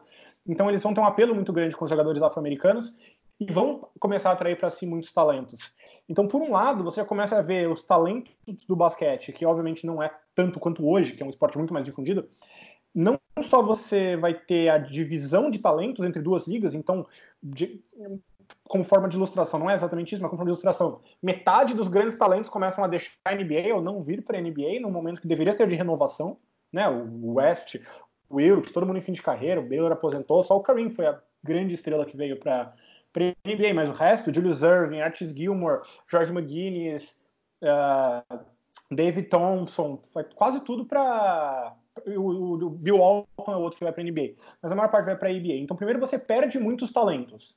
E segundo, é que a NBA, meio que para contra-atacar o surgimento da NBA, que tentava ocupar cidades onde a NBA não estava, não estava presente, a NBA vai aumentar, acelerar os seus planos de expansão. Então, nos próximos anos, então em 67 71, mais ou menos, a NBA vai adicionar umas oito novas franquias, sete novas franquias, não lembro o número de cabeça agora. Então, além de você perder muita oferta de jogadores, você tem mais times para diluir os jogadores disponíveis. Então, você tem um enfraquecimento muito grande, tanto da liga como dos times. E para times que já tinham duas estrelas estabelecidas, então é, o Knicks, o Lakers, o Celtics, quando chega o Dave Cowens, todo time que tem duas estrelas está em uma vantagem muito grande nessa liga hiper diluída. Então isso também ajuda a um time que já é estabelecido, já com suas estrelas, já com uma continuidade, a ter uma vantagem muito grande sobre os demais, né? Com certeza. O, esse processo de diluição da liga até é uma coisa que acontece em outros momentos, mas eu acho que nos anos 70 é quando isso se sente mais. É, até... Motivos, né? Pela perda dos jogadores e porque foi muito rápida e muito exagerada um período curto de tempo.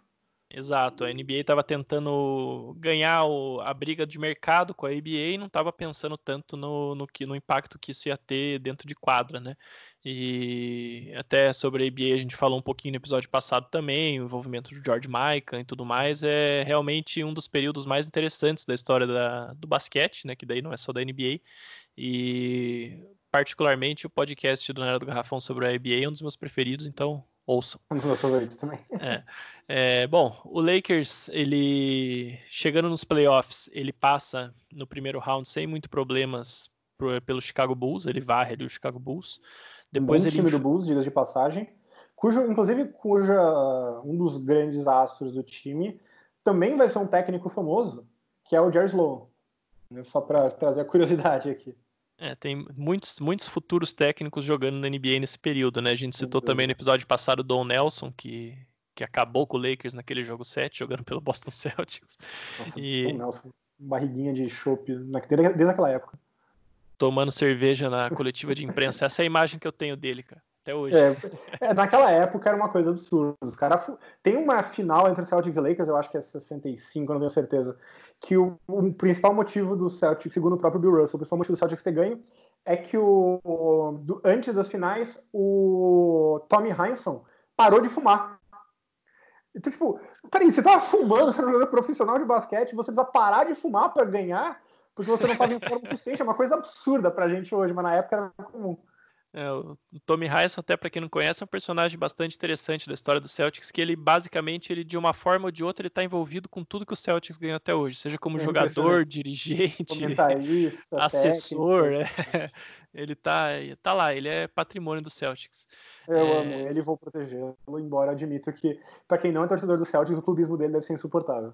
É, mas... O jogo com o Celtics, com ele narrando, só tem chamada errada contra o Celtics, sempre. É, mas vou te falar que, apesar de ser torcedor do Lakers, a equipe de narração do Celtics é uma das melhores que tem, porque aquele, é sotaque, aquele sotaquezinho de Boston, os caras reclamam de tudo, é aquela coisa meio, meio old é school. É Só que como eu sou torcedor do Celtics, eu não ligo pro clubismo, então. É, é mas tá, tá ali para ser clubista mesmo. Né? Bom, e aí o Lakers enfrenta o Bucks na, na, na final de conferência, que era o campeão da NBA, para quem ele tinha perdido nesse mesmo estágio na temporada passada. E dessa vez ele supera o Bucks em seis jogos, né? O Bucks ganha o primeiro jogo, o Lakers ganha dois. O time do Bucks, que ano passado tinha sido campeão e quebrado um monte de recorde, ganhou 63 jogos, então realmente é um, um grande feito aí do, do Lakers, é um baita time do Bucks. Isso é uma temporada que o Karim do Jabbar fez 34, quase 35 pontos e 16 rebotes, então você vê um número absurdo, né? O Oscar Robertson ali naquele 18-8 que já, já fica padrão dele nessa fase da carreira. E aí na final o Lakers chega novamente para enfrentar o New York Knicks. E eu imagino que a essa altura o que devia estar tá passando na cabeça do Jerry West, né? Pô, eu perdi tudo aquilo para o Celtics nos anos 60 e agora eu perdi uma para o Knicks. Agora eu vou encontrar o mesmo Knicks na final. Será que vai ser o, o mesmo filme na minha cabeça de novo? Como é que o cara mantém a concentração é além da minha, da minha compreensão. Pois é, é complicado. É o tipo de coisa que separa, na minha opinião, os atletas das pessoas, dos meros mortais. Pois é, é, porque é uma, é uma coisa muito intensa, né? Uma derrota ali, por mais que seja só um esporte, entre aspas, para o cara que está vivendo daquilo, que está tentando ganhar, imagina, uma década perdendo é uma coisa assim muito, muito pesada. Tem muita gente que não teria a força mental para superar isso, mas o Jerry West felizmente teve, mas não foi sem emoção não, porque no primeiro jogo apesar do Lakers ser favorito nessa campanha por tudo que fez na temporada, é, o Knicks ganha mesmo com o, Willis Reed fora, por causa de uma lesão no joelho. O Jerry Lucas faz 26 pontos, e, mas enfim, o Bill Bradley, que a gente citou aí, faz é, 11 dos 12 arremessos que ele tenta. o Knicks faz 53% dos arremessos nesse jogo e acaba tendo uma vitória até tranquila, né? No primeiro tempo o time pega fogo, depois só administra no segundo tempo, ganha aí por 114 a 92, uma vitória bem tranquila com o padrão de partida de final da NBA, né? Ainda mais naquela época. E na, até no segundo tempo, esse jogo foi disputado no Fórum em Los Angeles, a torcida começa a ir embora e parecia que o Lakers ia mais uma vez. É 114 a 92 para o time que você já tinha perdido de forma traumática é, e, e, lembrando, quando o Lakers fosse o Wilt em 69, o Lakers era o grande favorito da NBA, era o novo bicho-papão. O título era o mínimo das expectativas. E, e foram três anos sem título, é, dois perdendo na final, e com o Eldin aposentando e o Wilt West em fim de carreira, a impressão que dava era que era a última chance, eu, perto disso, né? Então você tomar de 22 pontos em casa pro mesmo Knicks não começa bem. É, eu imagino o que, que a torcida em Los Angeles estava pensando, porque, repetindo até, o time ainda não tinha ganhado nada em Los Angeles, tinha ganhado em Minneapolis, era, era outra história, outro time, outro tudo. Então, o pessoal de Los Angeles estava falando: o que, que é isso aqui? Trouxeram esse time, falaram que ganhava tudo, até agora nada, né? Nada, exatamente. Então, no jogo 2, o David DeBuscher, ele se lesiona, ele não joga depois do primeiro tempo, e aí as coisas começam a melhorar para o Lakers finalmente. É, sem o Reed, DeBuscher realmente é dois dos três melhores jogadores do Knicks e dois dos, daquela defesa espetacular, é, fica mais fácil a vida do, do Lakers, né? Aí o Lakers Isso. passa o carro daí para frente. É, aí para frente ganha a coisa por, anda bem, o Happy ganha Hairston... Ganha por 14 nesse... o primeiro, ganha por 9 o segundo e vai ganhar o último jogo por 14, então é, é realmente tranquilo daí para frente para eles. Isso, vai, é, a, coisa acaba sendo bem mais tranquila. Nesse jogo 2, o Happy Hairston faz 12 pontos e tem uma performance boa no segundo tempo. O Lakers vence. No jogo 3, o DeBuscher tenta jogar. É, ele, ele erra os seis tentativas de arremesso que ele tem no primeiro tempo e daí acaba não jogando no segundo tempo. Ele, ele chega a declarar que ele acha que não está ajudando o time. Então o Lakers chega a liderar esse jogo por 22 pontos em Nova York, recupera o mando de quadra. É, o jogo 4 é um pouco mais tenso, o jogo vai para prorrogação. É, no final da, do tempo regular, o, o Wilt tem a, a, primeira, primeira vez que ele é expulso por faltas né, num, num jogo, porque ele, a gente testou isso. Ele Na não regular ele nunca foi expulso. É, ele, é, ele, nunca foi expulso, então ele, mas é porque ele não, ele não queria ser expulso, por isso até que ele não, não marcava muito forte. Outros problemas do Wilt, né? De novo a estatística e a de nunca ser expulso falando em primeiro lugar, né? Ele preferia não ser expulso do que defender. Inclusive, foi um dos, dos fatores que levou o Lakers possivelmente a perder a final contra o Celtics em 69, né? Exato. E aí, é, desculpa, ele não, ele não foi expulso. Eu, eu comecei, eu foi, pensei uma coisa. E, é, ele fez cinco faltas e aí todo mundo já ficou naquela expectativa que se ele ia, se ele ia parar de defender ou não, mas ele não para de defender. Ele, ele volta bem agressivo no garrafão, buscando tocos e tudo mais. E nisso o Lakers consegue ali uma vitória. O Jerry West vai chover na, na, no final do, do quarto período também. Ele vai ser o cestinha do jogo. Isso, e aí a essa altura o Lakers abriu 3 a 1 O pessoal que acompanha a NBA nos tempos recentes sabe que um 3 a 1 nas finais só foi virado uma vez, em 2016. Então, no jogo 5, o Lakers fecha é, com chave de ouro a série, ganha por 114 a 100. E é curioso até que o Chamberlain, que foi o cara que, que abriu mão aí do, do, do, espaço dele no time e tal durante a temporada, é o cara que brilha nessa partida, fazendo 24 pontos e 29 rebotes e acaba vencendo o MVP das finais, né? Então, é, se o Jerry West. Oi, pode terminar. É, não, eu só ia comentar que se o Jerry West foi o primeiro cara que. O primeiro e único que venceu o MVP das finais sem ter sido campeão, quando ele finalmente foi campeão, ele não foi MVP das finais, o que também é uma baita de uma ironia, né? nessa carreira repleta de ironias do Jerry West. é verdade. E é uma. E é uma uma série onde realmente é muito coletiva do Lakers, né? Então o Jerry West tem 20 pontos por jogo, o Wilt tem 19, Gail Goodrich tem 26, o Jim McMillan vai ter 17, o Happy Hairston vai ter 14. Então bem, bem coletiva mesmo, que representa um pouco até essa mentalidade O West não vai arremessar muito bem, mas vai ter uma série muito boa como facilitador, vai ter acho que é, nove assistências por jogo também, vai criar muito bem para os companheiros.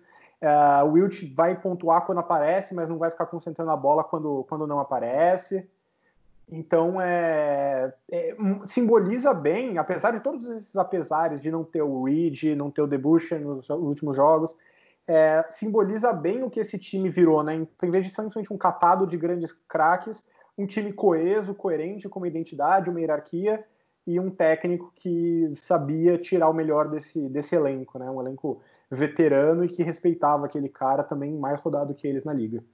Bom, e aí na temporada seguinte, 72-73, o Lakers finalmente campeão da NBA, é, mas nem tudo seriam flores. O time, de novo, faz uma excelente temporada, vence 60 jogos, né, não, não são 69 da temporada de recorde anterior, mais 60 jogos e 22 de, 60 vitórias e 22 derrotas. É uma bela de uma campanha. É, só que dessa vez o Lakers chega nas finais e ele perde para o Knicks por 4 a 1 O Knicks se vinga, ganha o seu segundo título da NBA. Então era uma rivalidadezinha ali Nova York e Los Angeles no começo da década de 70, que é algo que com certeza a NBA sonharia em ter hoje de novo. é verdade. Potencial. Seria ótimo. A galera sempre fala, isso me incomoda. Desculpa, mas sempre me incomoda falar a NBA não quer que o Lakers seja bom. Não, cara, é ótimo pra NBA que o Lakers seja bom. Sim, a NBA quer que todo time de mercado grande seja bom. E o Lakers principalmente. É que o Knicks não te ajuda. O Knicks é, não se ajuda, mas... O Knicks não se ajuda. O Knicks é. Nossa, vou fazer aqui uma coisa que vai deixar muita gente brava, mas o Knicks é igual o Flamengo no futebol. Se, não... se tivesse boa gestão, era bom todo ano, né? Então. É, exatamente. É, agora o, tá. O, o, o, Flamengo ainda consegue oscilar boas gestões. O Knicks não tem uma boa gestão faz uns 20 anos, né? É, o Knicks é, olha, é realmente muito complicado. não sei, não sei o que tem que fazer ali, né? E... É, o último de glória, mas é uma temporada complicada, né? O Wilt vai machucar de novo, o, perdão, o West vai machucar de novo, vai perder uns 12 jogos, 13 jogos. O Wilt Chamberlain vai ter uma queda muito grande de produtividade, tanto na temporada regular como nos playoffs. Uh, assim, acho que é o único ano que ele realmente não está contribuindo, né? Mesmo quando ele envelhece, ele ainda contribui, e acho que esse é o ano que ele para de realmente contribuir é um ano ruim dele, embora os números não sejam de se jogar fora, né? 13 pontos, 19 rebotes, 4 assistências e boa defesa, mas já tem 36 anos, né? Já não consegue mais jogar tantos minutos, nos playoffs vai cair para 10 pontos por jogo, então uh, não é mais aquele aquele Wilt do auge e o West também, já com 34 anos e vindo de mais uma lesão, também começa a mostrar sinais de, de fadiga, de esgotamento esse modelo, né? Exato, e aí o, o Wilt ele se aposenta no final dessa temporada, já né, mostrando que ele mesmo sabia que estava bem esgotado. E no, na temporada seguinte, 73-74, o Lakers ganha 47 jogos, mas o, o Jerry West se aposenta, ele joga ele só 30, o joelho. É, ele joga só 31 jogos, então ele jogou 14 anos aí com o Lakers, se aposenta depois dessa temporada. Ele e... estoura o joelho com 31 jogos, ele já tinha 35 anos, e é o que eu falei mais cedo sobre o Baylor. Naquela época, voltar de um ligamento rompido não é nada perto do que é hoje. É muito mais difícil, muito mais. É muito mais sacrifício, né? Então ele realmente acaba decidindo parar por ali. E a aposentadoria dele é uma coisa meio comovente, né? Eles fazem até a Jerry West Night, que era uma tradição na época, você lotava o ginásio com os jogadores para todo mundo prestar homenagem e tal. O próprio Bill Russell, que é o cara que passou a temporada batendo no West, mas era muito fã, muito amigo do Jerry West, ele paga do próprio bolso o ingresso para entrar e faz um discurso muito comovente, falando que ele é um verdadeiro campeão, o maior, o maior campeão que ele conhece, que ele tem é, o carinho dos jogadores. E eu acho que isso é um reflexo muito legal do como o West era não só muito bom, mas muito amado, né? Quando ele ganha o título de 72 pela primeira vez, é como se, cara, tivessem resgatado crianças de um poço, sabe? É uma, é uma comoção nacional. Todo mundo está feliz por ele. Acho que a coisa mais próxima que eu consigo lembrar dos últimos anos é quando o Novitsky ganha em 2011, né? Que era aquela coisa, todo mundo achou que estava no fim da carreira, não ia mais ganhar, ele ganha e todo mundo fica tão feliz por ele. É o que aconteceu com, com o West, né? Então, uh, mesmo aposentado, ele aposenta, não vou dizer por cima, embora nos próprios termos, vamos dizer assim, mas acho que ainda é uma última chance da gente ter esse insight de como ele era visto, como ele era querido na liga, mesmo nesse momento que seria ruim para ele, que é o da aposentadoria. É verdade, o West era um dos caras mais populares da NBA, então todo mundo fica muito feliz de ver ele ganhar. E a, a, gente vê que ele se aposenta aí uma temporada e vamos dizer uma temporada e meia depois que ele é campeão, então realmente foi no último suspiro. Talvez se o Lakers não tivesse vencido aquele título ali, é, teria, sei lá, desmontado o time, decidido por outro caminho e ele não teria vencido. Então, então foi, foi na hora certa, né? E aí em 73, 74, quando ele se aposenta, o Lakers já fica ali meio sem opções, ele já faz uma temporada abaixo, ele faz 20 pontos por jogo só, o Gayle Goodrich está ali ainda fazendo seus 25, mas também é um cara que já tem para 30 anos, que não, nunca foi um cara assim de carregar um time, né? Ele é uma ótima segunda ou terceira opção de um bom time, como ele se provou no, no título, inclusive, né? Como eu disse, foi o cestinha das finais pro, pro Lakers, mas ele não era um cara conseguia elevar o time que nem o, West era, né?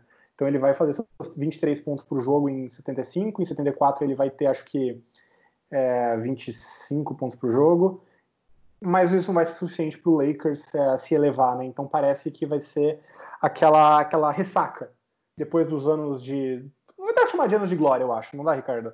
Mesmo que tenha sido um título só e algumas derrotas doloridas, era um time competitivo, carismático, com grandes craques e que estava chegando nas finais praticamente todo ano. Então acho que dá para chamar de anos de glória, mas a impressão que dá depois de 74, sem o Wilt, sem o West, sem o, o Baylor, que era o núcleo daquele, desse, desses anos, a impressão que dá é que vai ter um período de reconstrução, um período de baixa, né? Com certeza. E 74, 75, o Lakers vence só 30 jogos, né, dos 82, é, não se classifica para os playoffs. Então tem ali um time bem sem destaque mesmo. Tem ali o, o Goodrich, o Riley ainda estão no time, o Happy Hairston, mas é aquela Só pra coisa... claro, é a primeira vez desde 58 que o Lakers não vai para os playoffs. Em 58 o Lakers estava em Minneapolis. Desde que o Lakers foi para Los Angeles, ele nunca tinha ficado de fora da pós-temporada até 55. Pois é, é então dá, dá para chamar de época de ouro mesmo, né? Se, bom, se se o LeBron James chegar em oito finais consecutivas, todo mundo é, considera a época de ouro dele, domínio da liga. Tem que considerar o Lakers também. Tem que considerar o Lakers também, né? Então... Eu tenho uma anedota aqui, se você me permite de novo furar claro. o, o rolê aqui. Claro. A aposentadoria do Will Chamberlain foi uma coisa muito engraçada. Porque ele se aposenta em 73, fala que não quer mais. E aí a ABA começa a ganhar força e ele decide que ele quer jogar na, na ABA. Então ele assina um contrato com a ABA e a, o Lakers é, processa e veta, porque ele tinha contrato vigente com o Lakers, ele se aposentar, não cancela o contrato. Então ele não podia jogar por outro time se ele tinha contrato com o Lakers. Então, já que o Wilt não pode jogar na ABA, ele vira técnico da ABA, de um time. Agora de cabeça como ele vira técnico na ABA. Só que depois de 15 jogos ele fica entediado, para de aparecer nos jogos, para de aparecer nos treinos e é demitido. É a coisa mais Wilt Chamberlain que tem. Possível. Pois é, eu, eu até eu não sei se, se é coisa da minha cabeça ou não, mas eu li uma, uma história que ele, na verdade, ele simplesmente saiu um dia e não, não falou não pra ninguém. mais, ele parou de aparecer nos treinos, parou de aparecer nos jogos e foi isso. É, o time que ele foi, foi técnico era o San Diego Conquistadores, é, que depois é. virou o San Diego Sales. É, exatamente. Ele foi um pouco, aí entediou, saiu, foi comprar cigarro e nunca mais voltou e foi é, assim, é a melhor história do Wilt que tem. Aliás, fica a dica. Além do nosso episódio sobre o Wilt Chamberlain, né? Vale sempre lembrar, na era do garrafão. Tem um livro que é uma autobiografia do Wilt, que chama Wilt, é, como qualquer outro é, milionário negro de 2,15 metros que mora ao lado. Né, em inglês acho que é uh, Like Any Other Seven Foot Black Millionaire Who Lives Next Door. É, uma, é autobiográfico e ele foca muito pouco em basquete, muito na vida pessoal do Wilt e tem as histórias mais engraçadas que você vai ler num livro sobre basquete. É, bacana esse. Sei lá, tipo, sexo em avião com a aeromoça e a vez que ele encontrou um cara que ele tinha brigado no colegial, na, na torcida, só que torcendo pro Lakers, e ele reconheceu o cara. Então, tipo, é só história bizarra da vida pessoal do Chamberlain, é muito engraçada. É, o Wilt é realmente um cara bastante peculiar. Vamos passar aqui até, acho que é, o, o Jerry West a gente vai falar bastante dele nessa série, porque ele vai continuar sendo um personagem importante na história do Lakers em outros cargos, né? Então não vamos fazer aí uma, um apanhado do que ele fez na vida depois do Lakers, vai ser desenvolvido, mas o, o Wilt até acho que é interessante a gente passar que ele ele foi jogar vôlei depois que ele se aposentou do basquete. Ele jogava, inclusive, na época da, da faculdade. É, ele, ele, ele foi tão bem que ele, ele ajudou tanto a promover o esporte que ele acabou sendo eleito para o Hall da Fama do vôlei. Verdade. Então, são muito bem poucos atletas que até hoje conseguiram entrar para o Hall da Fama de esportes diferentes, ele é um deles, né? É, enfim, depois ele foi fazer filme, é, né, fez Go For It, é, fez o, o Schwarzenegger fez o filme lá do Conan, e o Wilt, ele, ele morre em 99, é, até relativamente jovem, né? Ele tinha 60 anos, 63 anos, mas teve uma vida aí que acho que invejável para bastante gente, né? Uma carreira destacada em esportes, uma vida pessoal bastante atribulada, uma vida realmente de estrela, então é um dos personagens peculiares aí da história da NBA. E é, é, bom que ele tenha tido essa temporada de 72 com o Lakers, que a gente tem um gostinho aí do que poderia ter sido poderia se ele tivesse sido, né? levado né? a sério a carreira inteira, né? Imagina é, eu acho jogando... que ninguém, ninguém, que viu o Wilt disputa o talento dele, né? O problema é. dele sempre foi a cabeça, sempre foi é. é não, não, focar, não ter os objetivos certos, não ter as prioridades certas. Se ele tivesse focado, talvez ele fosse lembrado hoje como o melhor de todos os tempos. E é o que você falou, essa temporada dá um gostinho do que poderia ter sido.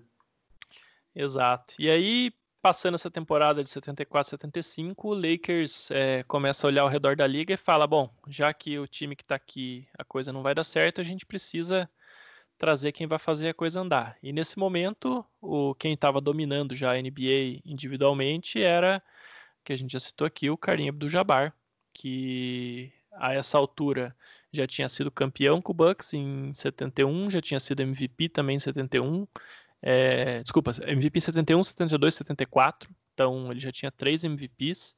Para o cara que estava jogando é, desde 69 na NBA, isso já é uma marca bastante impressionante. Não é à toa que ele é até hoje o recordista de MVPs, né? Vai ganhar seis prêmios, então ele vai ganhar mais, mais três depois com o Lakers. E o Lakers decide buscar ele numa troca. O... É, inclusive é o momento que o, o Wilt faz, o Kareem faz história, né?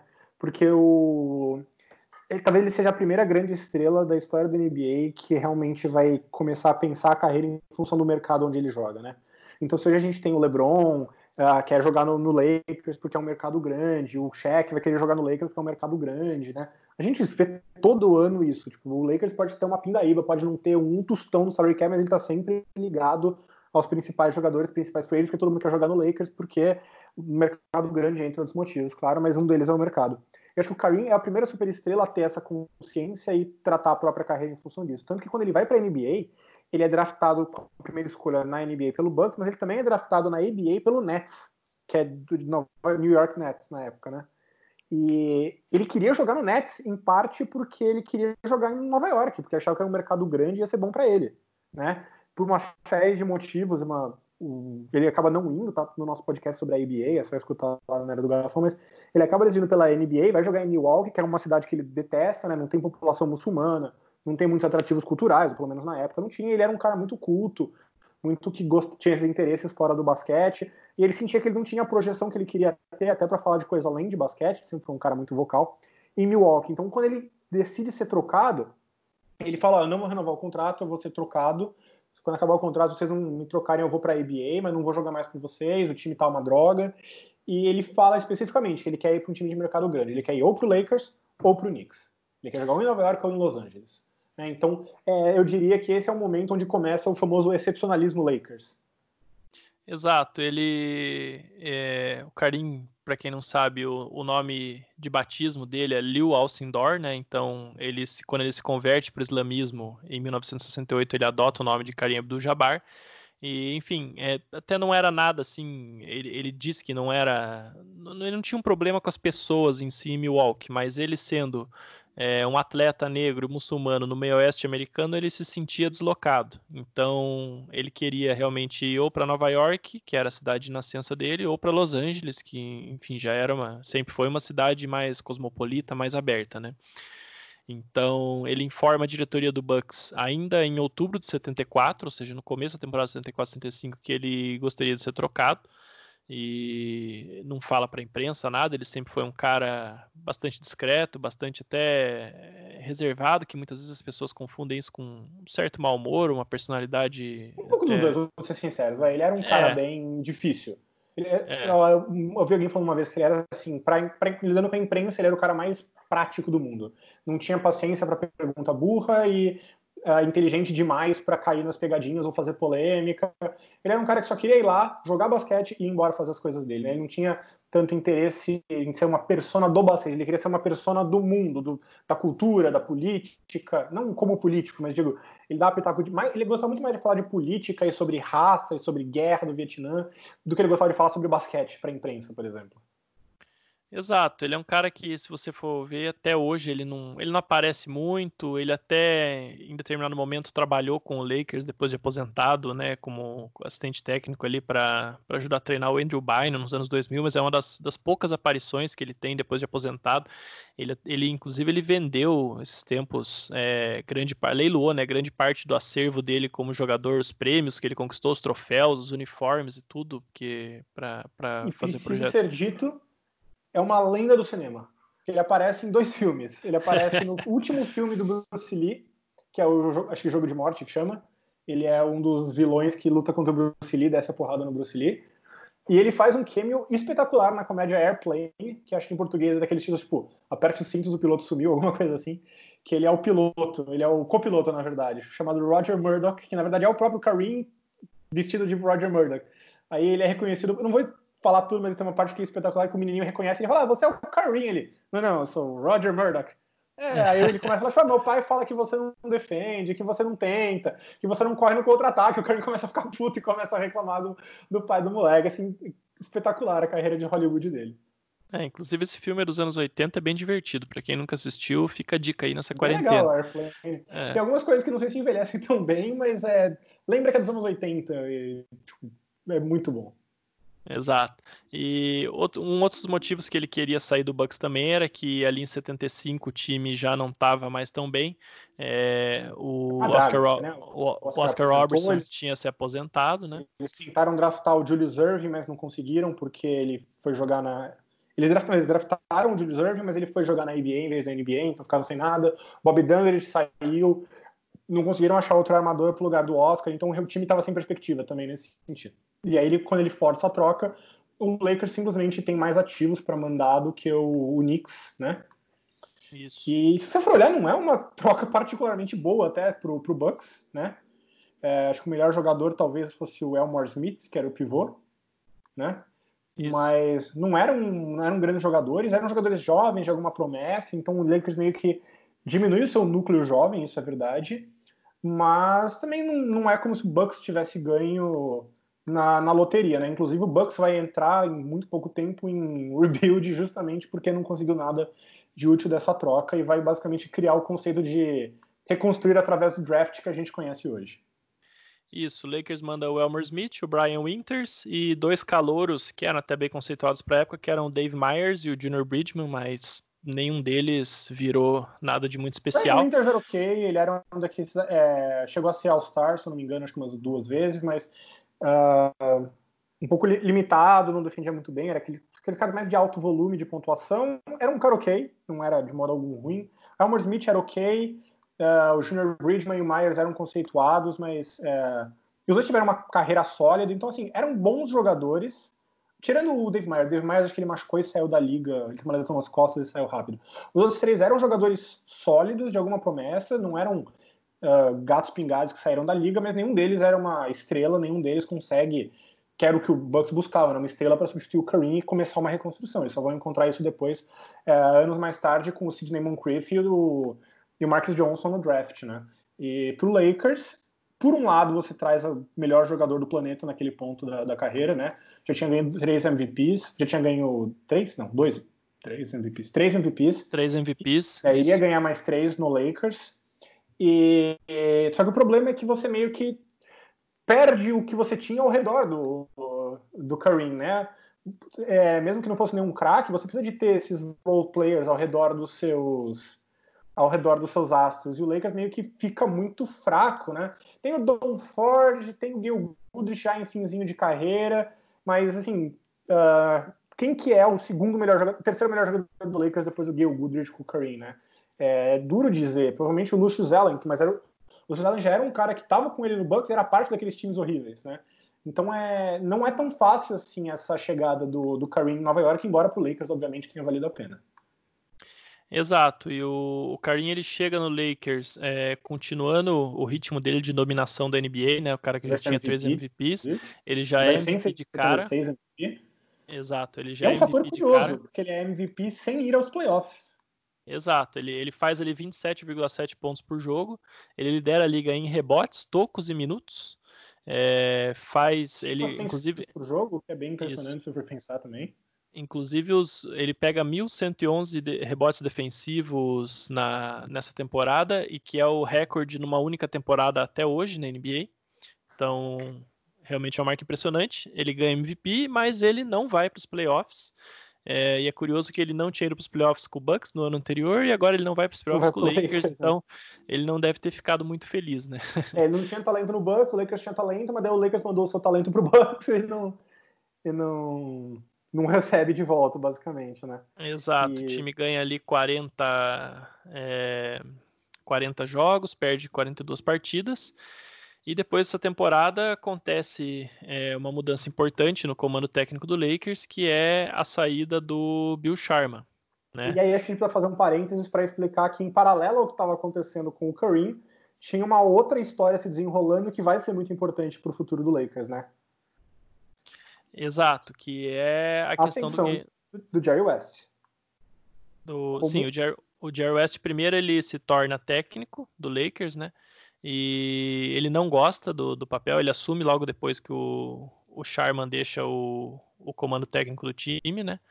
Então ele não gosta, mas o Jack Kent Cook, que era o dono do time, ele pede pro West fala, ó, é, o Sharman saiu tal, é, por que, que, você não vem aqui, seja o técnico e também ajuda a, a gente a montar o time? É, eu acho que esse é um ponto crítico. Ele não era só o técnico. Ele era um cara que ele tinha. Ele não era o general manager, mas ele tinha uma voz muito forte na, na tomada de decisões do Lakers. Né? Inclusive, isso é uma coisa que vai gerar muito atrito entre ele e o Jack Cook, porque o Cook era um cara meio mão de vaca, ele fazia umas promessas e não cumpria, ah, vou contratar não sei quem, não contratava. Então eu, é, ele batia muita cabeça com o West nesse sentido, mas ele vai dar uma, uma posição de poder né, pro, pro Jerry West em 77, que vai ser muito importante pro, pro Lakers, porque a gente tem muita experiência agora para falar que o Jerry West é um cara que o que ele toca vira ouro, né? Ele estava por trás da dinastia do Lakers nos anos 80, por trás da dinastia do Lakers nos anos 2000, e por trás da dinastia do Warriors, e agora está no Clippers, transformando o Clippers num time sério. Então, é, ele era um cara que o Cook, por mais que tivesse suas desavenças e tudo, é, o Cook ele via nele um potencial muito grande, ele tinha. O, o Cook se orgulhava. É Cook, né? Que fala? Cook? Cook, é Cook. Jack Kent Cook. Cook. Eu nunca lembro como é que pronuncia o nome dele, se é Cook ou Cook. É, o Cook, ele tinha essa característica, ele gostava, ele se enxergava como um, um olheiro, um cara que descobria talentos e ele via isso no West e ele vai empoderar o West de uma forma que vai ser muito importante para o Lakers, né? Então o West ele vai assumir em 77 primeiro como técnico e executivo do Lakers, dá para dizer isso, né? E vai começar aí uma reviravolta que é, é curiosa porque é basicamente o mesmo time do ano passado sem o Gil Woodridge. E mesmo assim o time sobe para 53 vitórias. O Kareem vai ganhar mais um MVP, né? E uhum. dessa vez o Lakers vai para os playoffs. Exato. Até é, você citou esse período todo do West no comando do Lakers e dos outros times. Ele também é, ele foi presidente de operações de basquete do Memphis Grizzlies, né? Depois que ele sai do Lakers e ali ele não teve foi o mesmo sucesso. Mas, não, mas, é, assim, mas ele, é, mas ele, bom, ele, isso, ele tira o Grizzlies da relevância e leva para os playoffs, né? Então pro, pro padrão do Grizzlies ele, ele foi um cara é, bem marcante. O padrão do West talvez não tenha sido a coisa mais dominante. Exato. E até... Grizzlies foi a primeira, primeira vez que o Grizzlies parou de ser uma piada, né? Tinha acabado de ir para Memphis, inclusive, de ser de Vancouver, e é quando ele, pela primeira vez, ele vai aparecer como um time que não é uma piada, mas é um time relevante. Vai ganhar 50 jogos, tem Paul Gasol, Shane Batch, Mike Miller, é um, um ele monta um time lá e uh, não consegue ir além disso, mas uh, não é como se tivesse sido também é, só fracasso lá, né? Pois é, até um, um, dos meus objetivos com essa série de podcasts, né, uma das coisas que eu quero deixar bem claro é que o West, ele é, é, na minha opinião, pelo menos, o nome mais importante da história do Lakers, por tudo que ele fez eu como jogador acho. executivo. Se não e... for ele, é o Buzz, mas entre os jogadores foi ele. Isso, é que o dono do time acho que é, É, é, de qualquer forma, o dono vai estar. Tá, é, e que ele é também um dos caras mais importantes da história da NBA, né? Eu acho que talvez para quem começou a acompanhar a NBA e o Lakers mais recentemente, isso não fique tão claro e possa ter até um clima aí meio, é, meio hostil por conta de tudo que aconteceu com o Clippers nos últimos anos, né? Como, mesmo antes dele ir pro Clippers, como ele não era tão reconhecido como uma lenda do Lakers, sendo que, como você disse, eu concordo, ele é o o Laker mais importante de todos os tempos. Né? Uhum. Tanto como jogador, como como executivo, como figura midiática e figura pública, ele foi o cara que ajudou muito a fazer o Lakers o Lakers. E é um crime que ele não seja mais lembrado quando a gente fala dos grandes ídolos da história do Lakers, porque ele deveria ser e ele foi, e por algum motivo ele não é lembrado como tal. Com certeza. E aí o Lakers tem ali umas, umas temporadas que são um pouco parecidas, que vão ser com o Jerry West no comando técnico do time, né, durante três anos. É, o Karim Abdul-Jabbar como o melhor jogador da liga na prática, né, vai ter, ele não vai chegar em, não vai longe em playoffs, não vai chegar em finais com o Lakers, nada é, mas é uma época até que a NBA ali vai ter, vai estar tá no final daquele processo de fusão com a ABA, vai estar tá num contexto meio esquisito, vão ter três times que vão ganhar ali em três anos seguidos, né, que é o, é o Washington Bullets, Portland Trail Blazers e o Seattle Supersonics, então não, não vai ter um, um campeão dominante. É, você tocou num ponto importante, né? Porque a fusão com a ABA, que vai acontecer em 76, então após a temporada 66, junto com a chegada do, do, do Jerry West no Lakers, ela é muito complicada por muitos fatores. De novo, para a história completa, leiam lá na. Vejam lá, escutem o podcast do Nairo do Garrafão sobre a ABA, mas uh, primeiro você vai adicionar novas franquias, então quatro times da ABA vão entrar na, na NBA. E só que mais, mais relevante, talvez, são é, duas mudanças importantes. A primeira é a criação da free agency, né? é, os jogadores eles não podiam virar agentes livres. Os times tinham uma coisa chamada cláusula de reserva nos contratos, que basicamente dizia que depois que o contrato de um jogador acabasse, ele ainda não poderia jogar por nenhum outro time durante um ano. Então, para o cara não ficar parado um ano sem ganhar dinheiro, ele era meio que obrigado a renovar o contrato, basicamente. E um dos grandes pontos que, que os jogadores, quando eles começam a ganhar mais poder através da, do surgimento da NBA, que aumenta o poder de barganha deles, quebra o monopólio da NBA, é justamente o fim da cláusula de reserva para eles poderem ir para os times que eles querem e serem pagos no mercado de acordo com o seu valor de verdade, né? Então, uh, esse vai ser um dos pontos fundamentais dos jogadores para aceitar essa fusão. A NBA eventualmente vai ceder, só que vai ceder com um caveat, né? Nos primeiros anos, toda vez que você contratasse um free agent de outro time, você tinha que pagar uma compensação a ele. Então, no fundo, funcionava ainda como uma troca, né? Era um de manter os times bons bons. E, obviamente eles não queriam que esses times simplesmente perdessem os jogadores e ficassem irritados. Então, durante algum tempo, foi assim que, que foi a free agency, né? E acho que o segundo ponto, e está mais diretamente ligado a isso que você falou sobre a falta de um time dominante, é, é porque a NBA e a ABA tinham estilos muito diferentes, né? A NBA era um jogo mais lento, cadenciado, defensivo, tático, e a ABA era um jogo mais ofensivo, explosivo, atlético, cheio de pontuação. E nos primeiros anos, até mais ou menos 1990, esses estilos vão se chocar com muita, com muita força na, na nova NBA, na NBA fundida, né? Então você tem times que não sabem exatamente uh, como jogar, qual a melhor forma de integrar esses estilos. Às vezes alguns times que tinham uma estrela agora tem duas e ninguém sabe qual é o, o estilo que eles têm que pender entre um e outro. Então, esses três anos, 77, 78 79, vão ser anos de adaptação para a liga como um todo, antes dela finalmente começar a estabelecer uma identidade a partir de 1980. E nesse caos, uh, em parte causada pela Action of Ratings, que leva a um aumento de trocas a rodo pela liga, o time inteiro parece como você, tipo, sei lá, fez um fantasy draft no, no NBA 2K, sabe? É, muda completamente. E nessas horas, times espertos se aproveitam. E o Lakers foi um time esperto. Exato. Ele vai fazer a maior troca de todos os tempos. Exato. É, nesse o verão. O Lakers ele, ele troca o, na verdade sim, o Gale Goodrich, ele já estava ali no final de carreira, né? Tava já com seus 30, anos, 32 para 33 anos e o New Orleans Jazz, é, que é hoje o Utah Jazz, não tem nada a ver com o New Orleans Pelicans, né? É, na, na época, eles tinham ali o, o Pete Maravich, que a gente citou agora há pouco, e eles queriam assinar com o Goodrich para fazer um backcourt ali dinâmico, o Goodrich e o Maravich e tal, para ver se fazia um barulho. Né? que o, o técnico do, do, do, Jazz na época era o Butch Van Bredakolf, que foi Exato. o cara que trouxe ele pro Lakers e foi o cara que levou ele pro Suns depois. Exato. Então ele era um cara que tinha uma relação próxima com o Goodrich e ele falou, bom, quero o Goodrich. Né? E é aquela típica decisão de time burro. Você se fixa num jogador e paga o que for necessário. E o Lakers assaltou a mão armada o, o Jazz. Então, quando eles assinam o Bill de free agent, eles têm que pagar uma compensação pro Lakers. Exato. E qual é o pacote que eles... É... Conta para todo mundo, vai. Qual é o pacote de compensação que eles pagam pro Lakers para contratar o Gil Goodrich? Exato. Ele foi uma troca de escolhas. Na verdade, o, o Jazz mandou três escolhas de primeiro round para o Lakers e o Lakers e mais uma de segundo round.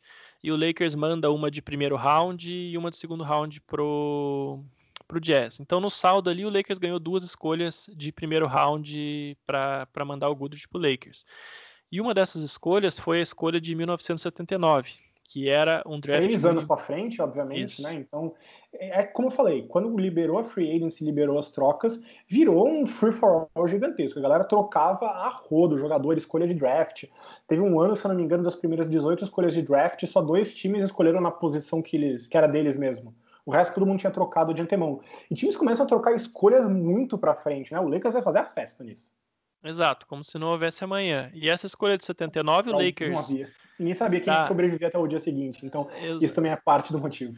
É, o Lakers acaba dando uma sorte danada aí, porque o, o Goodrich ele vai pro Jazz, ele joga ali uma temporada e já na outra ele, ele já se aposenta, ele não joga bem, ele, ele já tá velho. Ele estoura acho que o tendão de Aquiles na primeira temporada, joga uma segunda e aposenta. Então, três escolhas por um cara de 33 anos que estourou o tendão de Aquiles e quase não jogou. É, o Pete Maravich também já estava nas últimas, então o que acontece é que no final da temporada de 1978-79 o Jazz era a pior equipe da conferência e nessa época, a primeira escolha do draft era definida de uma maneira bem, bem, vamos dizer, justa, né? Que era o pior time de cada conferência. É... Literalmente joga um cara ou coroa para decidir. Jogava, eles jogavam, é, os, os, dois piores times, um de cada conferência, jogavam um cara ou coroa e quem ganhasse o cara ou coroa ficava com a primeira escolha do draft. Então, o Lakers, através do Jazz, tirou um cara ou coroa com o Chicago Bulls, que era o pior time da Conferência Leste e vence a primeira escolha, que em 1979 ia ser ninguém mais do que Magic Johnson. Então você vê, uma troca despretensiosa e um cara ou coroa mudaram completamente a história da franquia. Né? E, vale, e vale lembrar, não é só a questão do, do Magic. Na verdade, as três escolhas, uma delas, para o Pelicans conseguir, para poder colocar na troca, eles mandaram embora o Moses Malone, que ganhou três MVPs, foi campeão em 83 então um dos grandes pivôs da história. O Pelicans perdeu o Moses Malone, Jazz, perdeu Jazz. a escolha, o Jazz, perdão, perdeu, a, perdeu o Moses Malone, perdeu a escolha que virou o Magic Johnson e a outra escolha o Lakers acabou trocando para o Celtics e o Celtics usou no draft para no draft que eles escolheram o Larry Bird.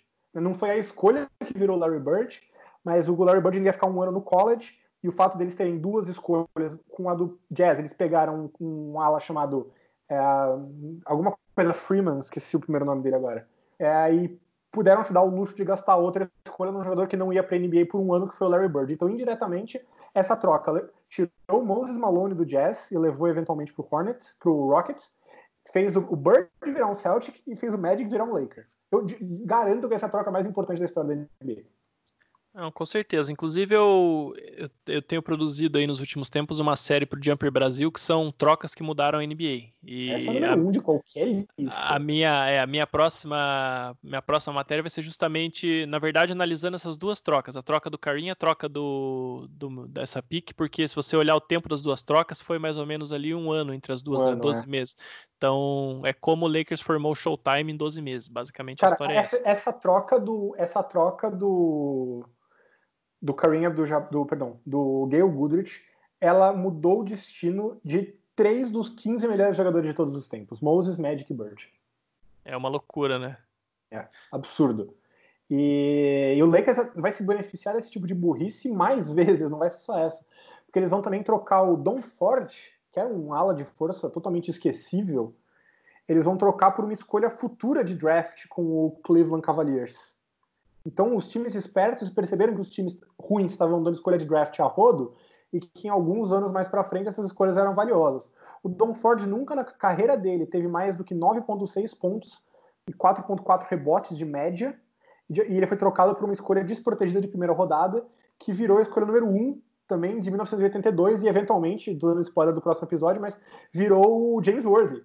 Exato. Então, assim, é, é, o Lakers fez é uma... uma festa com essa, com essa nova NBA que se formava, né? E aí é impossível você não olhar o dedo do Jerry West por trás, né? Como eu disse, ele foi um cara que ficou muito importante na tomada de decisões e ele foi a mente por trás de toda essa nova estratégia do Lakers que, assim, Magic Worthy deu dividendos.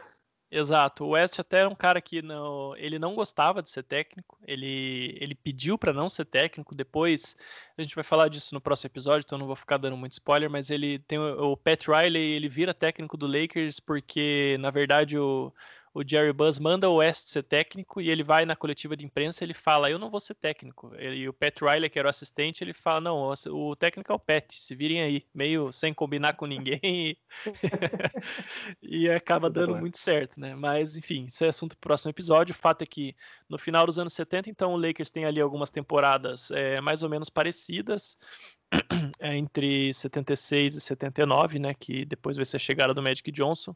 Ele, em 76, como a gente citou, o Karim MVP, depois em 77 o time vence 53 jogos, vai para os playoffs mais uma vez com o Karim sendo MVP, mas ele perde na, na final de conferência para o Portland Trail Blazers. Que era para ser o time dominante desses três anos que a gente citou, que é uma bagunça, mas por causa das lesões do Bill Walton ele acabou precoce, né? Exato. A série é 4 a 0 para o Blazers e é um duelo espetacular entre o, o Walton e o Kareem. Dois Sanders estavam se marcando, os dois de UCLA, dois grandes vencedores. O Kareem vai ter média de 30 pontos, 16 rebotes. O Bill Walton vai ter média de 20 pontos, 15 rebotes e 6 assistências por jogo. Ele era um excelente passador. E é, o problema aí justamente é a falta de elenco de apoio ao redor do, do Kareem Abdul-Jabbar, né, que era muito, muito fraco. Então o Blazers varre o Lakers, vai eventualmente ser campeão.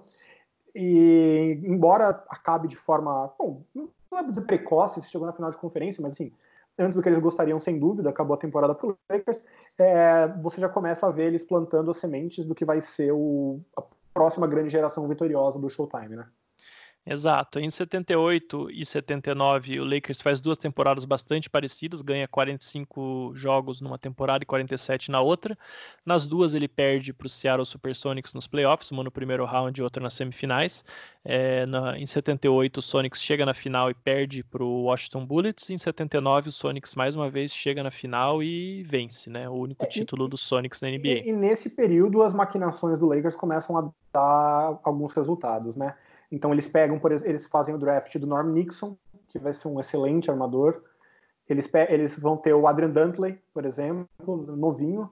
Michael Cooper é calor em 79, também vai ser draftado. Então é, você já começa a ver acertos, pequenos acertos. Obviamente o grande acerto vai transformador vai vir com a chegada do Magic em 80, em 79 80, né? E depois em 82 a do, a do James Ward, em 82 83 uma, que são os eventos transformadores mesmo, que vai criar o Showtime, que acho que vai ser assunto para o próximo episódio, não vou entrar nisso agora, mas Exato. você já vê os, os, as pequenas coisas que vão levar a isso já chegando, né? Então tem o Dantley, tem o, o Norm Nixon, que vai ser um cara importante, que depois vai virar, vai ser trocado pelo Baron Scott, você tem o, o Jamal Wilkes, você tem o Michael Cooper, que vai ser parte importante também dos times campeões.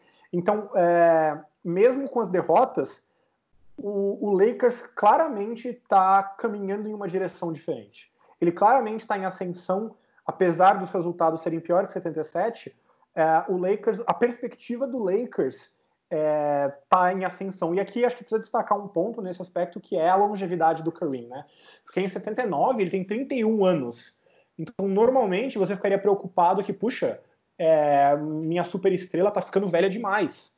É, é, eu, não, eu, não, posso me dar o luxo de ter esse, esse projeto de longo prazo, de trocar jogadores bons por escolhas futuras, que é o que o Lakers fez, é o que vai fazer o Lakers ser tão dominante nos anos 80, com uma estrela que não vai estar tá lá para aproveitar. E aí entra o fato do Kareem ser essa grande exceção, justamente porque pela longevidade, consistência e como ele se mantém em forma durante esses anos, é, deu certo o timing das duas coisas. Né? Você vai ter esses jogadores no momento que o Kareem ainda dá conta, e quando essas novas aquisições, o Magic World, estão tendo seu auge, aí sim é quando o Kareem já vai estar seus 36, 37, 38 anos e vai entrar em declínio.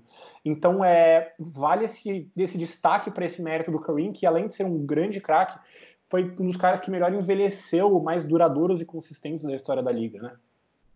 Isso, você citou a, a, troca do Goodrich até como uma das. A, a, troca que mais mudou o destino né, de estrelas da NBA e o próprio Karim, dá pra gente dizer que o destino dele também foi alterado por essa troca, porque com, com certeza. certeza ele não seria tão longevo sem o Magic e quem sabe se ele até não teria saído do Lakers, né, em algum momento. E vale, vale destacar, em 79, quando o Lakers perde na segunda rodada pro, pro Supersonics, nas semifinais, uh, o Kareem, ele não está num momento muito bom, assim, ele tem uns problemas extra-quadra, teve uma, um caso, se não me engano, de assassinato de alguns amigos dele lá, envolvidos numa questão, uma disputa de facções, e ele já era um cara meio introspectivo e ele começa a ficar cada vez mais introspectivo. Cada vez menos ele é um líder e um jogador de time e cada vez mais ele é aquele cara que só quer ir lá jogar basquete e ir embora depois. Né? E o Lakers sente a falta disso.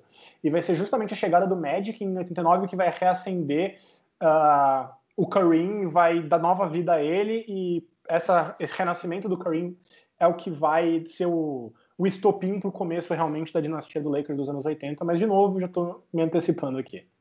Exato. Até é, nesse episódio, o que a gente tinha para cobrir em termos de, de temporadas do Lakers finaliza em 79. Então, eu vou destacar aqui também que o Gayle Goodrich é um cara que teve a camisa aposentada, só que isso foi acontecer Hall só em 1900, é, Hall of Famer.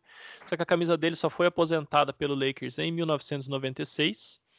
E até foi curioso que na época o Eddie Jones jogava com a camisa 25, que era a camisa do Goodrich, e ele teve que mudar daí de número para a camisa 6.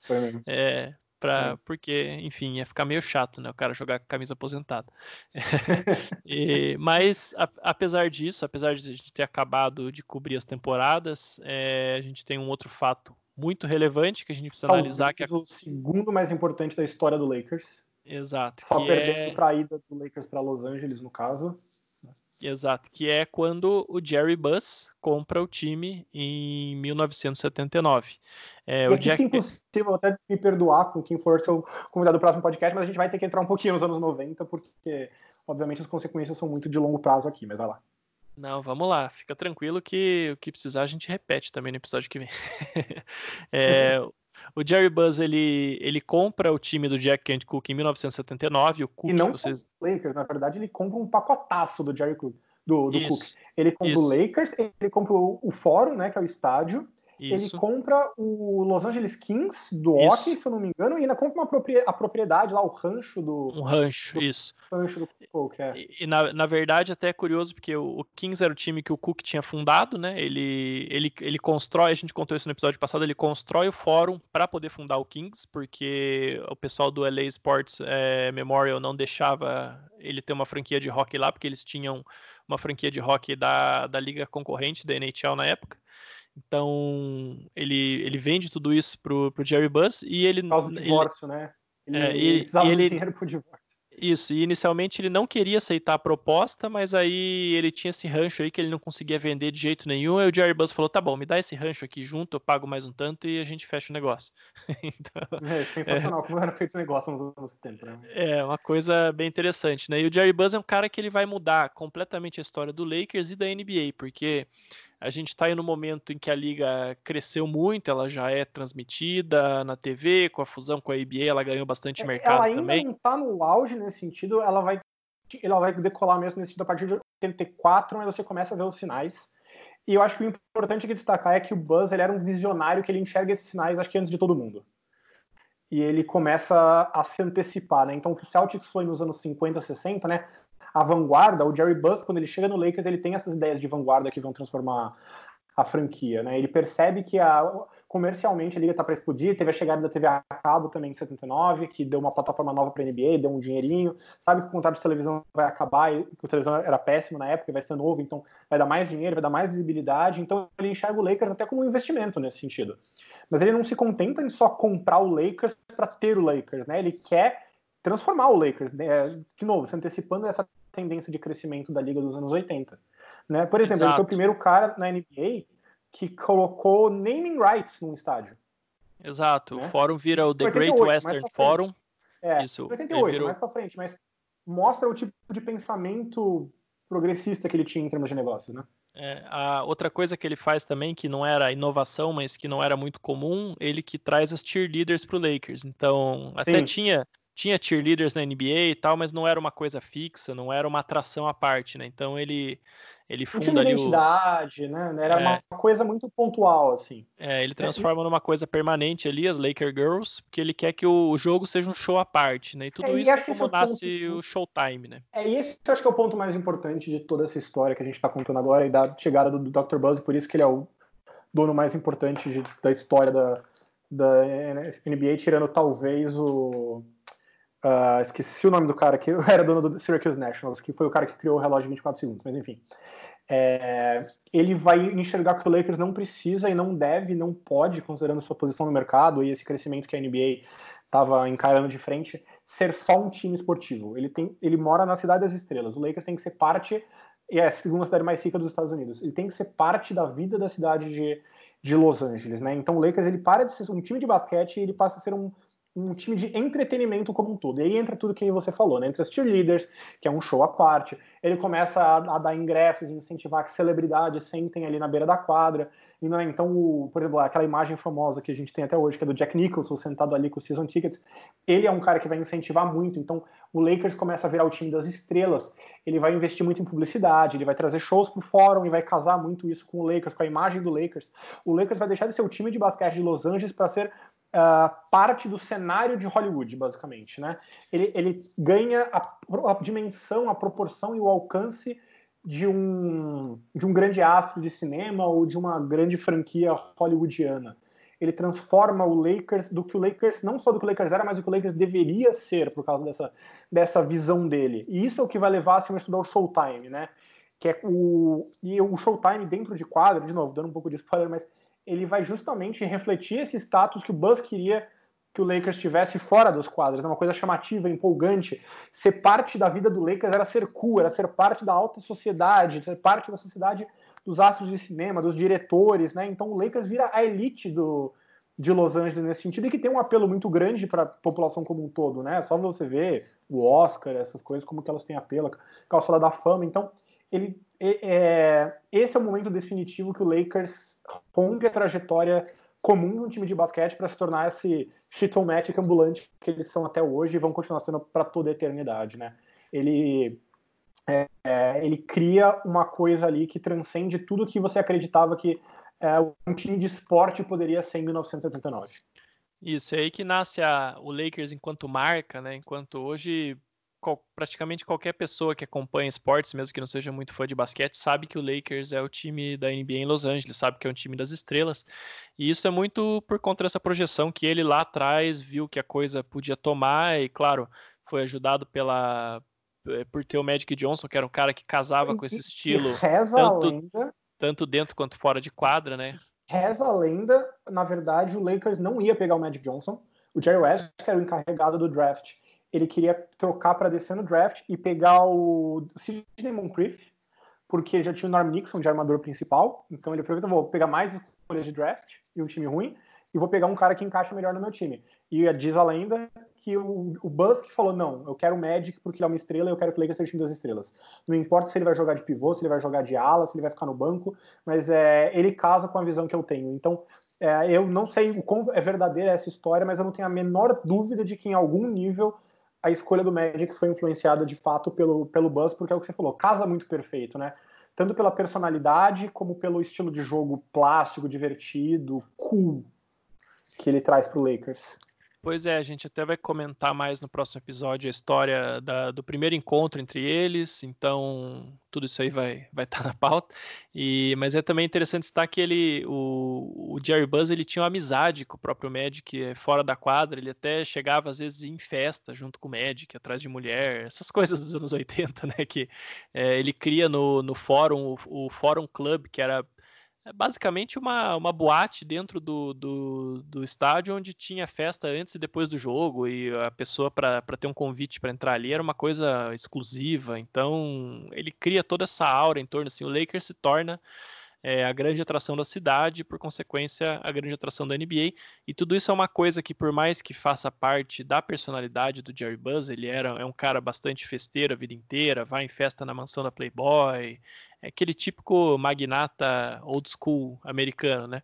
É, e por mais que isso tudo faça realmente parte de quem ele é, também foi uma coisa pensada e planejada para que acontecesse e se desenvolvesse dessa forma e que é, você tem aí um período que o Lakers ganha cinco títulos, ele também ganhou cinco títulos nos anos 2000 e ganhou cinco títulos lá em Minneapolis nos anos 50, mas nenhum período foi tão icônico e tão marcante quanto a época do Showtime. Isso tudo está diretamente ligado ao que o Jerry West viu lá, o Jerry Buzz, desculpa, eu, viu lá atrás e executou, né? Eu não digo que foi o melhor, eu não digo que foi o mais vitorioso, mas dá para argumentar que tirando o Bulls do Jordan, o time do Lakers Showtime é o mais importante da, da liga, justamente por como ele vai carregar tem uma série de fatores. Não é que o Lakers vai fazer isso sozinho. Tem uma série de fatores e, como eu disse, muito do que o Lakers fez foi se antecipando a eles.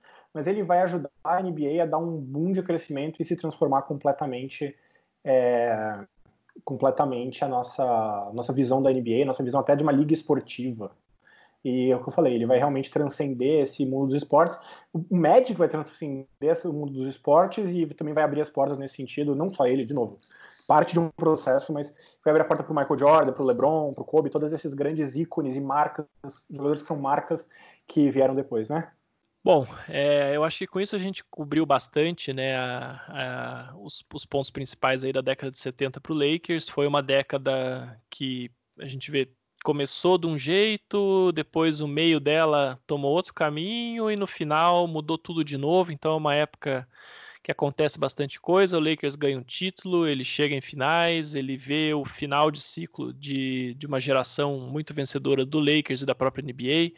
É, surge uma outra geração aí que vai dar muito o que falar nos anos 80. A gente tem um novo dono e isso vai dar muito assunto nos próximos episódios. É, por enquanto, mais uma vez eu quero agradecer o Vitor por ter aceitado o convite, participar desse nosso projeto. Eu que agradeço é... você por ter feito o convite. Eu vou. Não, eu, eu, não, como eu falei para o Renan até no episódio passado, eu não tinha como fazer um podcast de história de basquete sem convidar vocês dois. É impossível. Era mais então falando de anos 60 e 70, né? 80 pra frente é fácil, tá documentado, todo mundo conhece. Para trás diz que é mais difícil. Exato. E é, mais uma vez eu vou indicar o seu livro, Na Era de Gigantes. É... É, qual é? Só para constar. Não é na Oi? era. O na era é o podcast, é o Na Era do Garrafão. O livro isso. chama Era de Gigantes. Ah, é, Era de Gigantes, desculpa, confundi aqui, mas é isso mesmo. é, tem, tem o livro físico, eu acho que está no final. É, eu tenho o livro físico, eu acho que está no final da edição, né? E tem, mas tem o e-book também, para quem lê e-book lá na Amazon, compre que vocês não é, vão se arrepender. É só entrar na Amazon e procurar por Era de Gigantes. O livro físico uh, tem que comprar direto lá no meu site, que é www.tmwarning.wordpress.com se você procurar lá, tipo, uh, na era de gigantes no Google, você vai achar, né? Mas quem quiser ir direto na fonte, www.tmwarning.wordpress.com vai ter lá um post Era de Gigantes com a capinha do livro e tal. Você clica, tem todas as instruções lá. E mas, se você quiser o Kindle é mais fácil. É, não, eu vou até deixar no, no, na matéria do Lakers Brasil no site, quando a gente postar, eu vou deixar lá o link para quem quiser o livro. E no mais é isso aí, Vitor. É, você quer deixar aí uma mensagem para o pessoal, deixar suas redes sociais para quem quiser te acompanhar? Me seguir, né? Na era do garrafão, você acha no Spotify, qualquer agregador, no Google. Né? Meu Twitter é o arroba TMWarning e também o arroba na era do garrafal, quem cuida mais é o Renan, mas geralmente eu posto coisa lá.